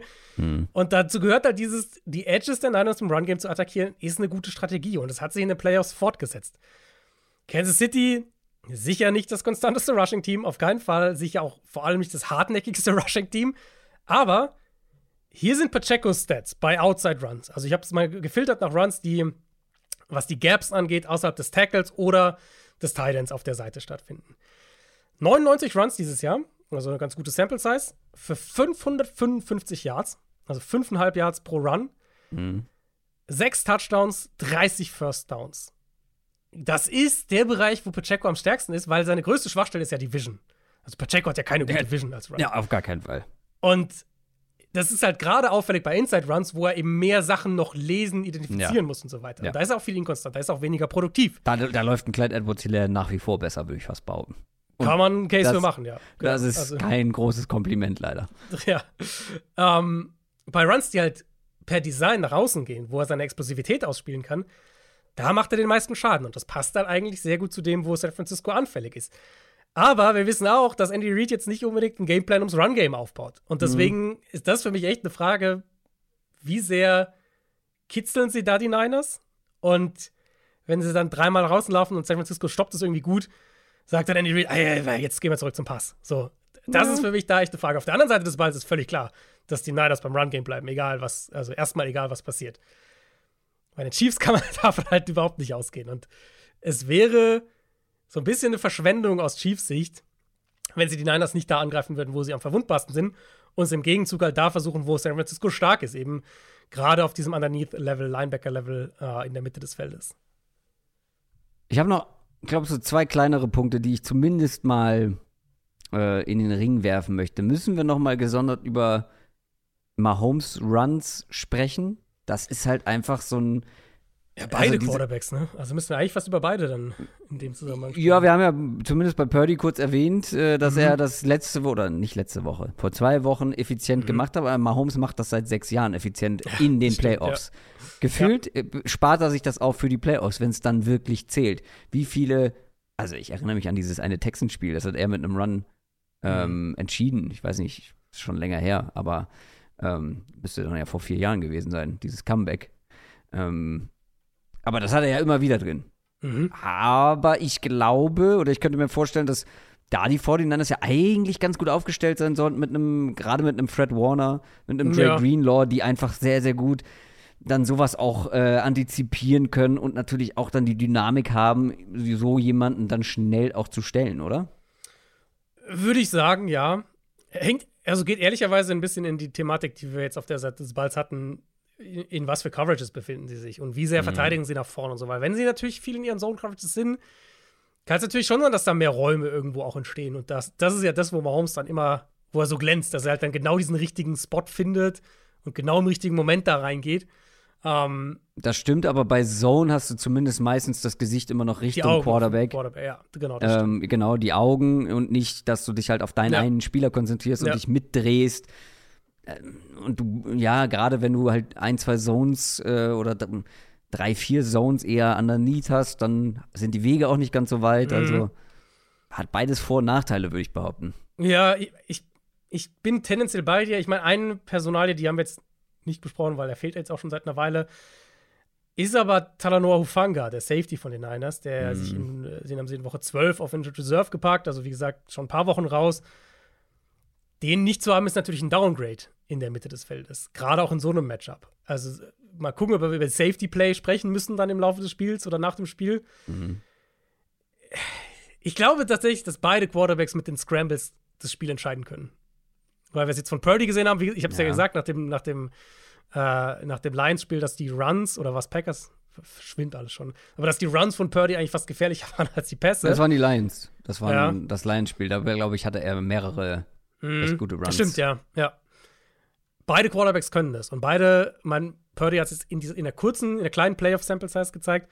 Mahomes haben wir ja auch schon drüber gesprochen, dass er generell das dieses Jahr deutlich oder, oder, generell dieses Jahr mehr macht, was wahrscheinlich auch daran liegt, dass halt die Receiver einfach nicht so gut sind. Und ja, der macht es immer nur dann, wenn er muss. Genau. Ich glaube, wir werden es von beiden Quarterbacks im Super Bowl bekommen. Ich finde, wir sollten jetzt zum nächsten Punkt kommen, weil mhm. es gibt hier in Sachen X-Factor so eine große Auswahl. Und ich finde, ja. alleine, wenn ich dir zugehört habe, wenn ich über meine Gedanken in der Vorbereitung selber nochmal äh, das Ganze reflektiere und drüber nachdenke, mhm. ich weiß nicht mal, ob ich zufrieden mit meiner Wahl jetzt bin. Vielleicht schwenke ich gleich auch spontan nochmal um. Ähm, es gibt halt so viele Möglichkeiten. Also, ja. äh, wir, wir sagen, wer wird der X-Faktor in diesem Super Bowl? Das bedeutet, ein Spieler, der also ich hatte auch schon mal X-Faktoren mit dabei, wo wir gesagt haben, die sind zum Beispiel so kritisch, wenn sie das Spiel verkacken, dann verlieren die, verliert mhm. ihr Team das Spiel. Also ich mhm. erinnere mich daran, das war mal ein zweiter Cornerback, ähm, ich glaube sogar von den 49ers damals, ähm, der, wenn er keine gute Leistung bringt, wenn er seine Matchups verliert, dann wird es schwierig. Kann natürlich aber auch ein Spieler sein, der halt durch seine Qualität oder durch seine ja. Big Plays dem Spiel einen Stempel aufdrücken kann. Es gibt ja wirklich eine riesige Auswahl, in welche Richtung man da gehen kann. Eine Vielzahl von Möglichkeiten. Ich würde einfach mal direkt, äh, direkt mit meinem mhm. reinstarten, weil ich habe es ja schon erwähnt. Nick Bosa. Mhm. Der hatte vor vier Jahren im Super Bowl 12 Quarterback Pressures, ich habe es erwähnt, äh, und trotzdem haben sie verloren, weil auch nur ein Sack von Nick Bosa.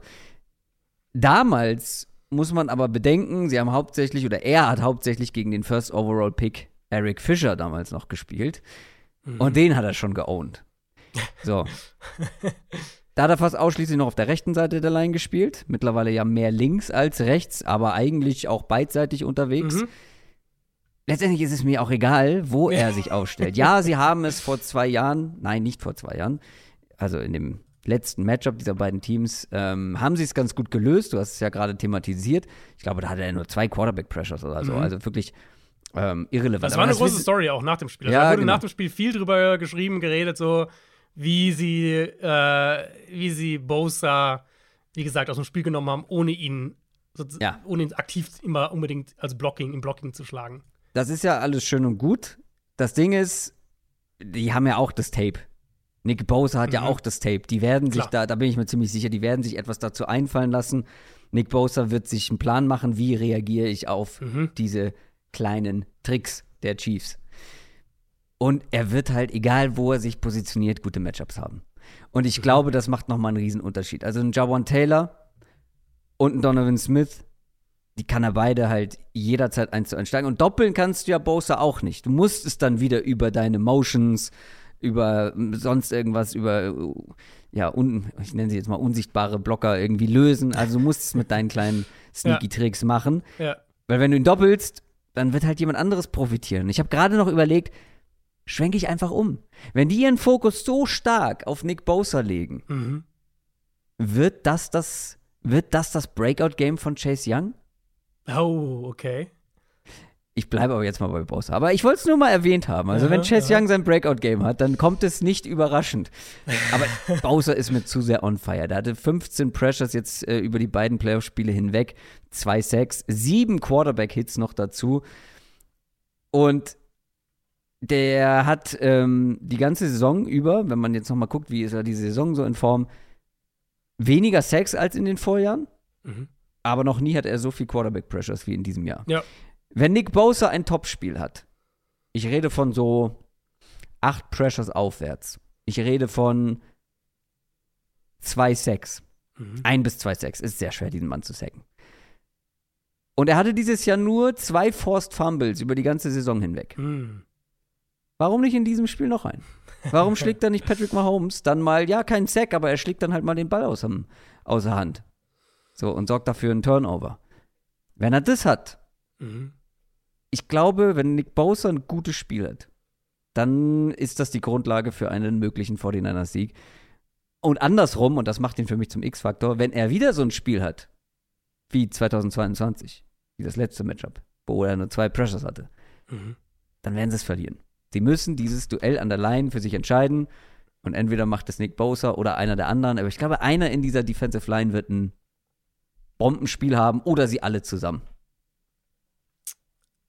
Wir haben ähnlich gedacht, nur äh, jeweils über die andere Defense, weil ich habe auch, bin auch in die Defense gegangen, aber in die Chiefs Defense. Ah, nicht Chris Jones. Nicht Chris Jones, nee. Das wäre ein bisschen. Ja, gut, ich habe Nick Bosa, ich habe auch einen großen Star. Ja, muss ich gar nicht melden. Ähm, nein, ich habe es ja schon gesagt. Für mich entscheidet sich das Super Bowl maßgeblich darin, können die Chiefs, die aus einer leichten Box verteidigen, können sie Pass First denken? Oh. Weil ich glaube, das ist der Weg für sie, um das Spiel einigermaßen Low-Scoring zu halten. Weil wenn es ein Ja. High-Scoring-Spiel wird, bin ich klar bei den Niners. Wenn es High-Scoring wird, glaube ich nicht, dass Kansas City das gewinnt. Ja. Darf Ähm, ich gleich tippen? Sag noch mal ein, zwei Sachen, aber dann möchte ich einen Tipp abgeben. Ja, du kannst auch einfach direkt tippen. Also, wenn ich mir das so vorstelle, Ja. du möchtest eine leichte Box spielen, aber musst trotzdem es schaffen, den Run zu verteidigen, dann ist unglaublich viel Last auf den Schultern der Linebacker. Mhm. Korrekt. Ich habe die Linebacker genommen, tatsächlich. Ich- Alle. Also, ich hätte jetzt noch festgelegt auf Drew Tranquil, aber Ja, es ist ja so ein bisschen, sie rotieren da ja viel. Ich meine, Nick Bolton und Willie Gay sind, denke ich, die Starter. Willie Gay sollte wieder spielen können. Ähm, ja, gut, stimmt. aber ja. sie haben Tranquil, sie haben Leo Chenal, die rotieren ja echt auch viel. Ich habe ein bisschen gecheatet, ich habe die Linebacker genommen. Wenn du hast auf, einen- mehrere Spieler genommen. wenn du es auf einen festlegen willst, würde ich tatsächlich Willie Gay nehmen. Ja, komm, Willie Gay. Weil, weil der ihr athletischster, auch covermäßig. Äh, also, ich nehme die Dealer in der 49ers. Ich denke, hier, wie gesagt, hier entscheidet sich das Spiel. Können sie den Run aus einer leichten Box stoppen, hängt maßgeblich an den Linebackern. Können sie McCaffrey und Kittle im Passspiel einigermaßen kontrollieren, Mm, hängt maßgeblich an den Linebackern. Können sie Purdy Scrambles stoppen, hängt maßgeblich an den Linebackern. Können sie in Zone Coverage Debo Samuel underneath verteidigen, die Linebacker. Blitz Packages, nicht nur, aber auch die Linebacker. Bei Kansas City haben wir da halt auch nicht diese relative Sicherheit, die San Francisco mit, mit Warner und Greenlaw hat, wo wir halt sagen, ja gut, das, die werden schon jetzt kein schlechtes Spiel haben. Die Bandbreite ist halt auch ein bisschen größer einfach bei Kansas City. Ich glaube, hier wird der Super Bowl entschieden. Ich glaube, hier wird entschieden werden, vor allem, was für eine Art Spiel das wird. Und wie gesagt, High Scoring gibt mir die Niners, Low Scoring deutlich offener. Finde ich sehr, sehr gut. Finde ich eine sehr, sehr gute Wahl, weil das stimmt natürlich zu 100 Prozent. Das kann den Super Bowl entscheiden. Gleichzeitig finde ich die Argumentation bei meinem Take auch klar. Wenn Mhm. die Defensive Line der 49ers nicht gut aussieht, wird es schwer für die 49ers, dieses Spiel zu gewinnen. Mhm. Und deswegen sind das, glaube ich, zwei sehr gute X-Faktoren. Kommen wir zu unseren Tipps, beziehungsweise zu einer richtigen Prediction. Wie geht dieser Super Bowl aus? Die 49ers sind tatsächlich hauchdünn, mit anderthalb Punkten favorisiert. Wir unterschätzen alle die Chiefs, auch die Buchmacher. Das Over-Under liegt bei Underdog 47 Story. ja, absolute Underdog-Story. Die sollten sich so Hundemasken machen. Das wäre Ja. eine kreative neue Idee. Ja. Eine frische, eine Ja. frische Innovation. Ähm, Over-Under liegt bei 47,5. Mhm. Das ist ordentlich. Mhm. Ich glaube nicht, dass es ein Feuerwerk wird. Ich auch Ich nicht. glaube nicht. Du auch nicht? nee. Was hast du gerade gesagt? Nee, ich glaube auch nicht, dass es ein Nee, Feuerwerk ich habe nee, ich hab nämlich zeitgleich gesprochen, deswegen habe ich es nicht verstanden. Ich glaube nicht, dass es ein Feuerwerk wird, weil dafür halte ich die Chiefs Defense für zu stark Mhm. und die Chiefs Offense Mhm. insbesondere dann mit den möglichen Problemen oder in meinen Augen ja mit dem Matchup zugunsten der 49ers an der Line. Dafür hätte ich die Chiefs Offense dann zu schwach, dafür, dass, Ja. dass hier dann viele Punkte fallen. Also ich frage mich Ja. so ein bisschen, woher sollen die vielen Punkte kommen, die man da erwartet. Bei einem auf dem Papier ausgeglichenen Spiel hat mal ein führender deutscher NFL-Experte gesagt, nimm immer das Team mit dem besseren Quarterback. Mhm. Und deshalb nehme ich die 49ers. Spaß. äh, aber ich tippe auf die 49ers. Aber alle Natürlich. Alle getriggert. Ja, ich weiß. Trotz dieser Weisheit tippe ich Hm. auf die 49ers, weil, also, Was ist dein Ergebnis? Mal, Hast du schon ein Ergebnis? Sage ich gleich, sage ich gleich. Okay. Ähm, ich hatte wieder ein, ich habe wieder ein Kopf-Bauch-Problem. Mhm. Mein Kopf sagt mir irgendwie Chiefs. Mhm. Leider, weil, also aus neutraler Perspektive, ich gönne es Kyle Shanahan mhm. wie niemandem anderen auf, auf dem Feld oder neben dem Feld, whatever. Mhm. Niemand hat es in meinen Augen so sehr verdient wie Kyle Shanahan. Mhm. Ähm, deswegen drücke ich eh schon ein bisschen den 49ers die Daumen. Aber ich tue das natürlich auch zugunsten der Abwechslung in der NFL. Ähm, aber auch, weil ich natürlich, also das war genau mein Super Bowl in der Prognosefolge vor der Saison. Die Chiefs mhm. gegen die 49ers. Was habe ich mhm. damals gesagt? Die 49ers gewinnen das und dabei bleibe ich auch, weil die Story ist zu gut. Das ist der geniale Coach mit Kyle Shanahan, der so oft nah dran war, der es mit verschiedenen Quarterbacks probiert hat und ausgerechnet mit Mr. Irrelevant, mit dem mhm. letzten Pick im Draft, mit Brock Purdy, schafft er es, den zu holen. Das ist die beste Cinderella-Story. Das kannst du so gut verfilmen. Das ist einfach NFL in a nutshell für mich, weil keine Liga schreibt irgendwie solche, also doch auch andere Sportarten. Ich meine, es gibt Geschichten, die nur der Fußball schreibt angeblich, aber äh, diese NFL und dann so eine Story und dann so auf den Punkt, es wäre so perfekt. Und ich glaube auch, dass es für Purdy ein schwieriges Spiel wird. Dass Purdy vielleicht in, in, den entscheidenden Momenten da ist, aber insgesamt jetzt kein Monsterspiel haben wird. Aber genug gute Drives, damit es vor den, äh, funktioniert. Und lange Rede, kurzer Sinn, die 49ers gewinnen knapp mit 24 zu 21. Ich bin sogar noch niedriger gegangen. Ähm ja, habe ich auch überlegt, aber dann hat mich dieses Over-Under doch noch ein bisschen. Ja, also was Ich bin halt, immer noch halt, unter dem Over-Under. Also ich nehme immer noch das Under. Das stimmt, ja. Was halt passieren könnte, und das könnte schon das Over-Under dann äh, gefährden, wenn man so will. Was halt passieren könnte, ist, dass einfach diese beiden Coaches zwei richtig gute gescriptete Drives raushauen. Und es steht nach den ersten vier Drives 14-10 schon oder sowas in der Art. Das könnte ich mir durchaus vorstellen. Und wie gesagt, ich habe es ja ganz am Anfang schon mal thematisiert. Ich glaube, das ist wirklich auch ein Super Bowl, in dem der Spielverlauf unfassbar wichtig sein kann. Mhm. Weil wenn, also jetzt sagen wir mal, die, sagen wir, die Niners führen Chiefs kommen, kommen wackelig raus und die Niners führen 17-3 oder sowas. Mhm. Mitte zweites Viertel führen 17-3. Ähm, nicht nur, dass Kansas City dann richtige Probleme kriegt, zurückzukommen in das Spiel, sondern dann können die Niners ja auch offensiv halt komplett in ihrer Komfortzone bleiben. Weil dann ist ja. ja egal, dann laufen sie halt Ball, laufen, laufen, spielen Uhr runter, laufen, laufen. Und die Chiefs müssen ja erstmal das wieder aufholen, alles. Und andersrum ähnliches Thema. Er hat jetzt von Brock Purdy zwei Playoff-Spiele, in beide ist er schlecht gestartet und wurde dann hinten raus besser und, und äh, hat, als, hat die entscheidenden Drives quasi dann gesetzt. Wenn der das hier auch macht, kann das halt schon sein, dass es dann für die Niners eine richtig miese Nummer ist, wo sie dann gegen diese Defense eben vielleicht nicht so zurückkommen können, wie es gegen die Packers und die Lions der Fall war. Deswegen, ich glaube, Spielverlauf ist super wichtig. Ich tendiere Richtung eher Low-Scoring ich fand's, ich fand's echt schwer. Vor allem, weil mein erstes Gefühl anders war als der Pick, bei dem ich nach der Analyse gelandet bin. Vielleicht auch eine Bauchkopfsache, keine Ahnung. Ähm, und für mich im Endeffekt war es ausschlaggebend, das Matchup Chiefs Defense gegen Niners Offense wirklich im Detail mir anzugucken, zu überlegen, welche Antworten traue ich ihnen zu und dann halt auf der anderen Seite zu sehen, dass Mahomes einfach in einer unfassbaren Form in diesen Playoffs wieder ist. Mhm. Und das war im Gesamtpaket, hat mich in diese Richtung geschoben. Ich bin bei 2017 Kansas City gelandet. Habe ich mir gedacht. Hä, aber dann verstehe ich nicht, also wenn ich jetzt so deine Notizen oder das, was so deine Analyse war, gehört habe, wusste ich, dass du auf die Chiefs gehst. Genau, aber mein erstes Bauchgefühl. Ach so, ich dachte andersrum. So Ach so, ich dachte andersrum. Ich dachte, du hättest die Analyse gemacht, hättest ein Gefühl gehabt und bist dann für den Tipp. Also nee, also Richtung erstes gegangen. Bauchgefühl sozusagen, okay, bevor okay, ich ja. vorbereitet habe und genau. Sehr schön. Ich wusste, dass du auf die Chiefs gehst, äh, deswegen war es noch leichter, yeah. bei den 49ers zu bleiben wie vor der Saison.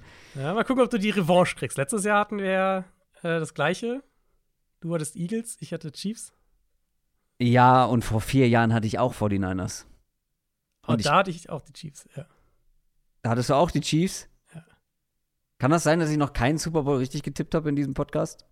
Weiß ich, ich weiß ehrlich gesagt nicht mehr, was ich bei Bucks Chiefs getippt habe. Das weiß ich tatsächlich nicht mehr. Ja, bestimmt habe ich da die Chiefs getippt, weil ich dachte, ich habe jetzt, jetzt, hab jetzt dagegen mal, getippt, ja. jetzt muss ich mal. Und ich habe auch auf die Rams getippt damals. Dann hast du doch einen. Oh Mann, ey. Komm, Brock Purdy. Immer an dich geglaubt, Bruder. hey, Kyle Shanahan. Kyle Shanahan muss es. Ja, Shanahan ist schon, also haben wir gesagt, Shanahan wäre schon so die, wenn wir am, am äh, in den frühen Montagmorgenstunden unser Recap aufnehmen und Kyle Shanahan hat einen Ring, da kann ich sehr gut mitleben auch. Ja, dann schneidet jemand Zwiebeln, wa? Ja, ihr seid ja vielleicht mit dabei. Vielleicht gehört ihr zu den glücklichen mhm. GewinnerInnen äh, unserer, unseres Super, unserer Super Bowl Watch Party, die am Sonntag stattfinden wird im Audio Center von RTL. Da werden wir nämlich zusammen den Super Bowl gucken. Und mit einigen von euch, ich glaube, so über 100 Leute werden am mhm. Start sein. Wir machen das mit dem ähm, RTL NFL-Radio auch zusammen, also mit äh, Kutsche, allen voran, der da auch noch zwei Stunden Show rausballert vom Super Bowl. Da freue ich mich sehr drauf. Aber worauf ich mich natürlich auch noch freue. Moment, wir haben doch einen extra Bumper dafür. Warte, warte, warte, warte, warte. Ich finde sie nicht. Wir haben doch, wir haben doch einen extra. Ah ja, hier, schau mal. Bold Predictions. Wusste Hast du jetzt den MVP vergessen oder wolltest du den nicht machen? ich dachte, Vergesst jetzt kommt ein MVP-Bumper. Na, vergesst den Audio-Bumper. Wir machen natürlich noch Super Bowl MVP vorher. Ich bin so heiß auf meine Bold Prediction. Mm. Auch hier gibt es natürlich beim Super Bowl MVP reichlich Auswahl. Ist ähnlich wie mit den X-Faktoren. Aber hier musst du dich natürlich auf einen Spieler festlegen. Und ich bin, ich glaube nicht, dass du Willie Gay nimmst. Nee. Ich könnte mir vorstellen, ich überlasse dir mal den Vortritt, weil, also wenn du auf die Chiefs tippst, mhm. Ähm, deswegen machen wir den MVP ja auch nach unserem genau. Tipp. Weil meistens gewinnt halt jemand, der den Super Bowl auch gewinnt. Und dann muss man natürlich eigentlich mhm. ähm, ja dabei bleiben. Und wenn du die Chiefs nimmst, dann führt ja wohl kein Weg an Patrick Mahomes vorbei, oder? Ja, war mir zu langweilig. Ich habe Travis Kelsey genommen. Du hattest ja die Stats in unserer Awardshow schon wunderbar zusammengefasst, als es um den Playoffs Best Player ging. Einfach nur jetzt in den Playoffs 10 Targets gegen Miami, 11 gegen die Ravens, 6 gegen Buffalo dazwischen, in allen drei Spielen je über 70 Yards, drei Touchdowns insgesamt, 14 First Downs gefangen. Der hat einfach nochmal richtig aufgedreht. Und wenn die Chiefs irgendwie, ja, die Chiefs werden wahrscheinlich ein paar 10-Play-Scoring-Drives äh, brauchen. Dann geht es nur mit Kelsey in meinen Augen. Und wie gesagt, ich erwarte viel Rice, Screen Game und so weiter, ja. Aber es ist ja halt es ist ja, es ist ja nicht wie bei den Niners so, wo wir, wenn wir sagen, keine Ahnung, meldest du Ayuk einigermaßen ab, dann sind es einfach noch drei gleichwertige alternative Waffen in der Offense da. So ist es bei Kansas City ja nicht. Die brauchen Kelsey. Und ja, wenn ja. Kelsey und Mahomes das offensiv nicht zumindest phasenweise an sich reißen, dann gewinnen die Chiefs das auch nicht. Und deswegen glaube ich, Kelsey wird so, Kelsey, wenn die Chiefs es gewinnen, hat Kelsey so, so zwei Signature Drives, wo er irgendwie drei, vier kritische Plays macht, Touchdown fängt und äh, dann äh, kriegt er am Ende den MVP. Ja, ich muss gleich nochmal über meine Bold Prediction nachdenken, weil da bin ich ein bisschen vom, von der Spur abgekommen. Reden wir gleich drüber. Okay. Erstmal mein Super Bowl. MVP. Ich habe ja die 49ers als Sieger, deswegen ja. äh, Brock Purdy absolut gut möglich. Wenn die 49ers das gewinnen, dass Klar. Brock Purdy, dass man. Winning Quarterback kann immer, ist immer. Eben, und selbst, ich glaube, Purdy würde ihn selbst bekommen, wenn er jetzt kein überragendes Spiel macht, einfach weil die NFL natürlich selber auch solche Stories haben will, vom Mr. Mhm. Irrelevant zum Super Bowl MVP. Ähm, wenn das Spiel aber okay ist und wirklich nicht, also wenn jemand anderes in dieser Mannschaft ein, ein Spiel hat, was noch herausragender ist. Also Nick Bosa zum Beispiel habe ich nicht genommen, der bräuchte ja wirklich ein absurdes Spiel. Also ja. nicht mal Aaron Donald hat es geschafft mit sieben Pressures und zwei Sacks. Defense-Spieler ist super selten, ja. Nicht mal Malcolm Butler mit einer Game-Winning Goal-Line-Interception. Also es nur von Miller so in den letzten Jahren, 2016. Ja. Wide Receiver werden es regelmäßig. Also Brandon Ayuk, Debo Samuel, wenn einer von denen Monster spielt hat. Hast du eigentlich gerade erwähnt, dass es noch nie einen Tight End als Super Bowl MVP gab? Nee, tatsächlich nicht. Guter mhm. Punkt, ja. Ja. Hättest du dir mal als Bold Prediction auf, äh, aufbewahren sollen. Bei George Kittle glaube ich es nicht, eher bei Travis Kelsey. Ich gehe natürlich mit Christian McCaffrey. Ja, Wäre auch mein Pick. Also, wenn ich die Niners genommen hätte, und ich sage, es ist ein super enges Spiel, es ist der Super Bowl, es ist, also, wenn ich die Niners genommen hätte, dann ähm, wäre ich auch auf McCaffrey gegangen, weil der Spielverlauf ja einfach so, man kann sich so logisch erklären, ne? wie, genau. wie die Niners, wenn sie gewinnen, wie sie es gewinnen ja. und was für eine Rolle McCaffrey dann darin spielt.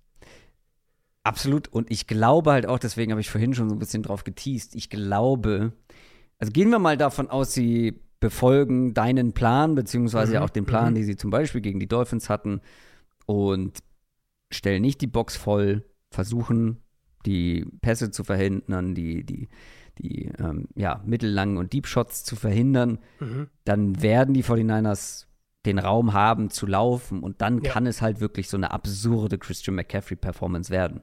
Ja. Aber weißt du, wann der letzte Running Back Super Bowl MVP wurde?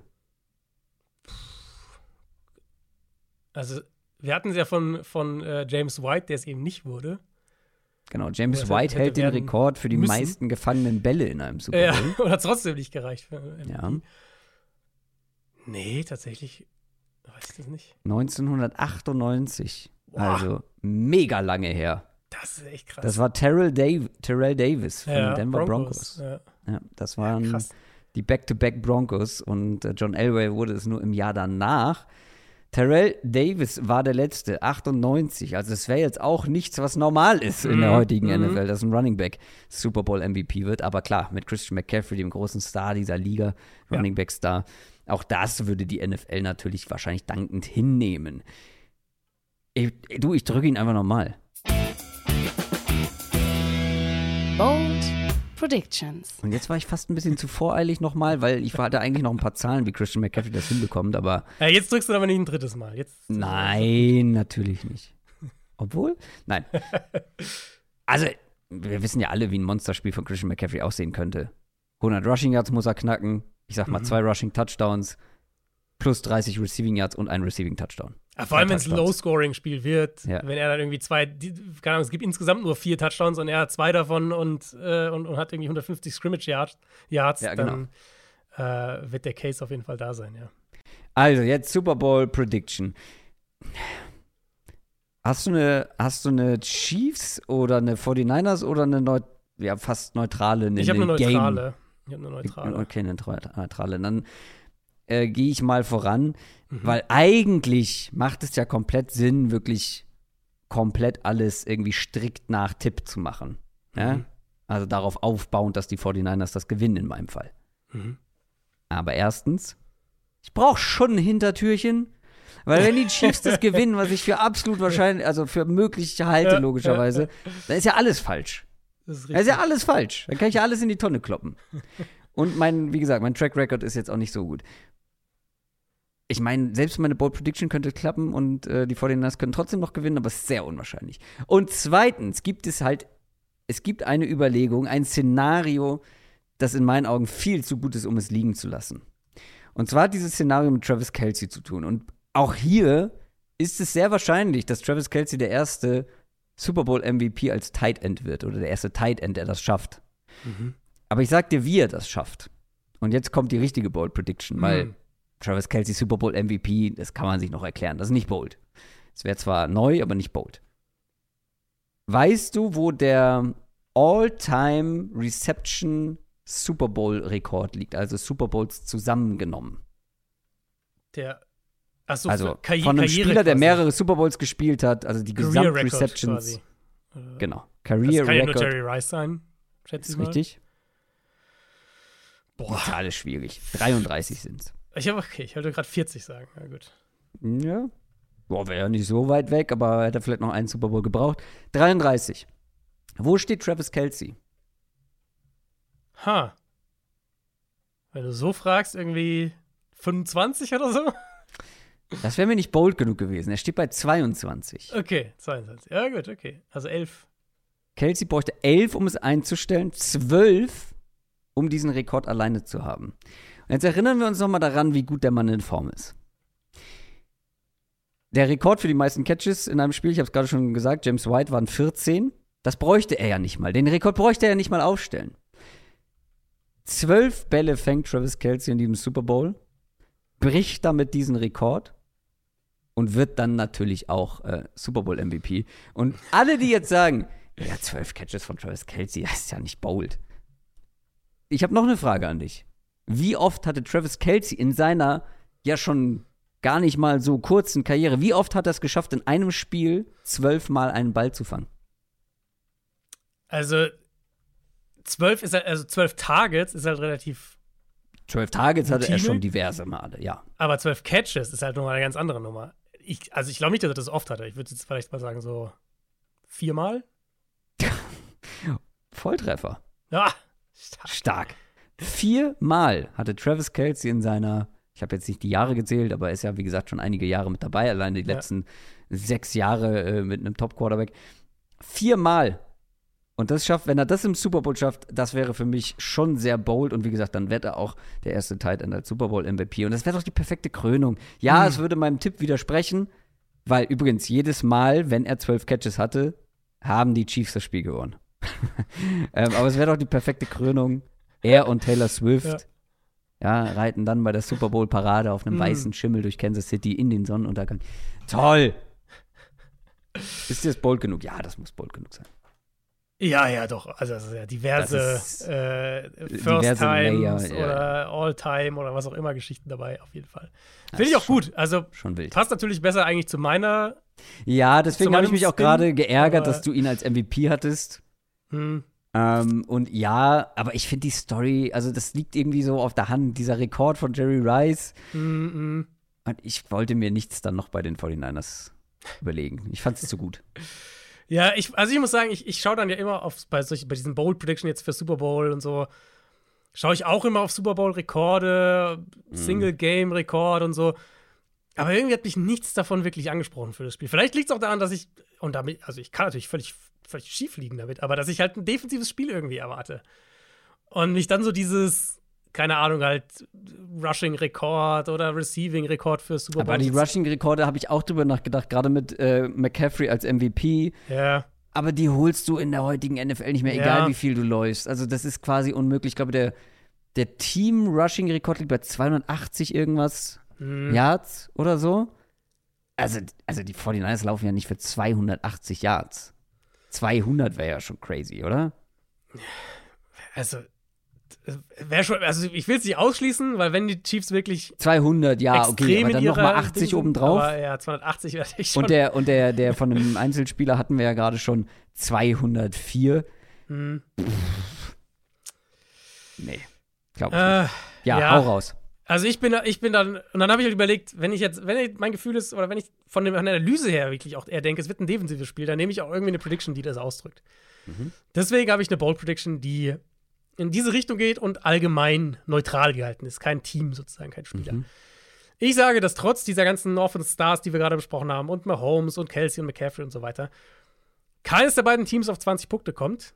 Wir mehr Interceptions als Touchdown-Pässe sehen in diesem Spiel. Und mm. wir zum ersten Mal seit Von Miller einen defensiven Super Bowl MVP bekommen. Das ist meine Bold Prediction.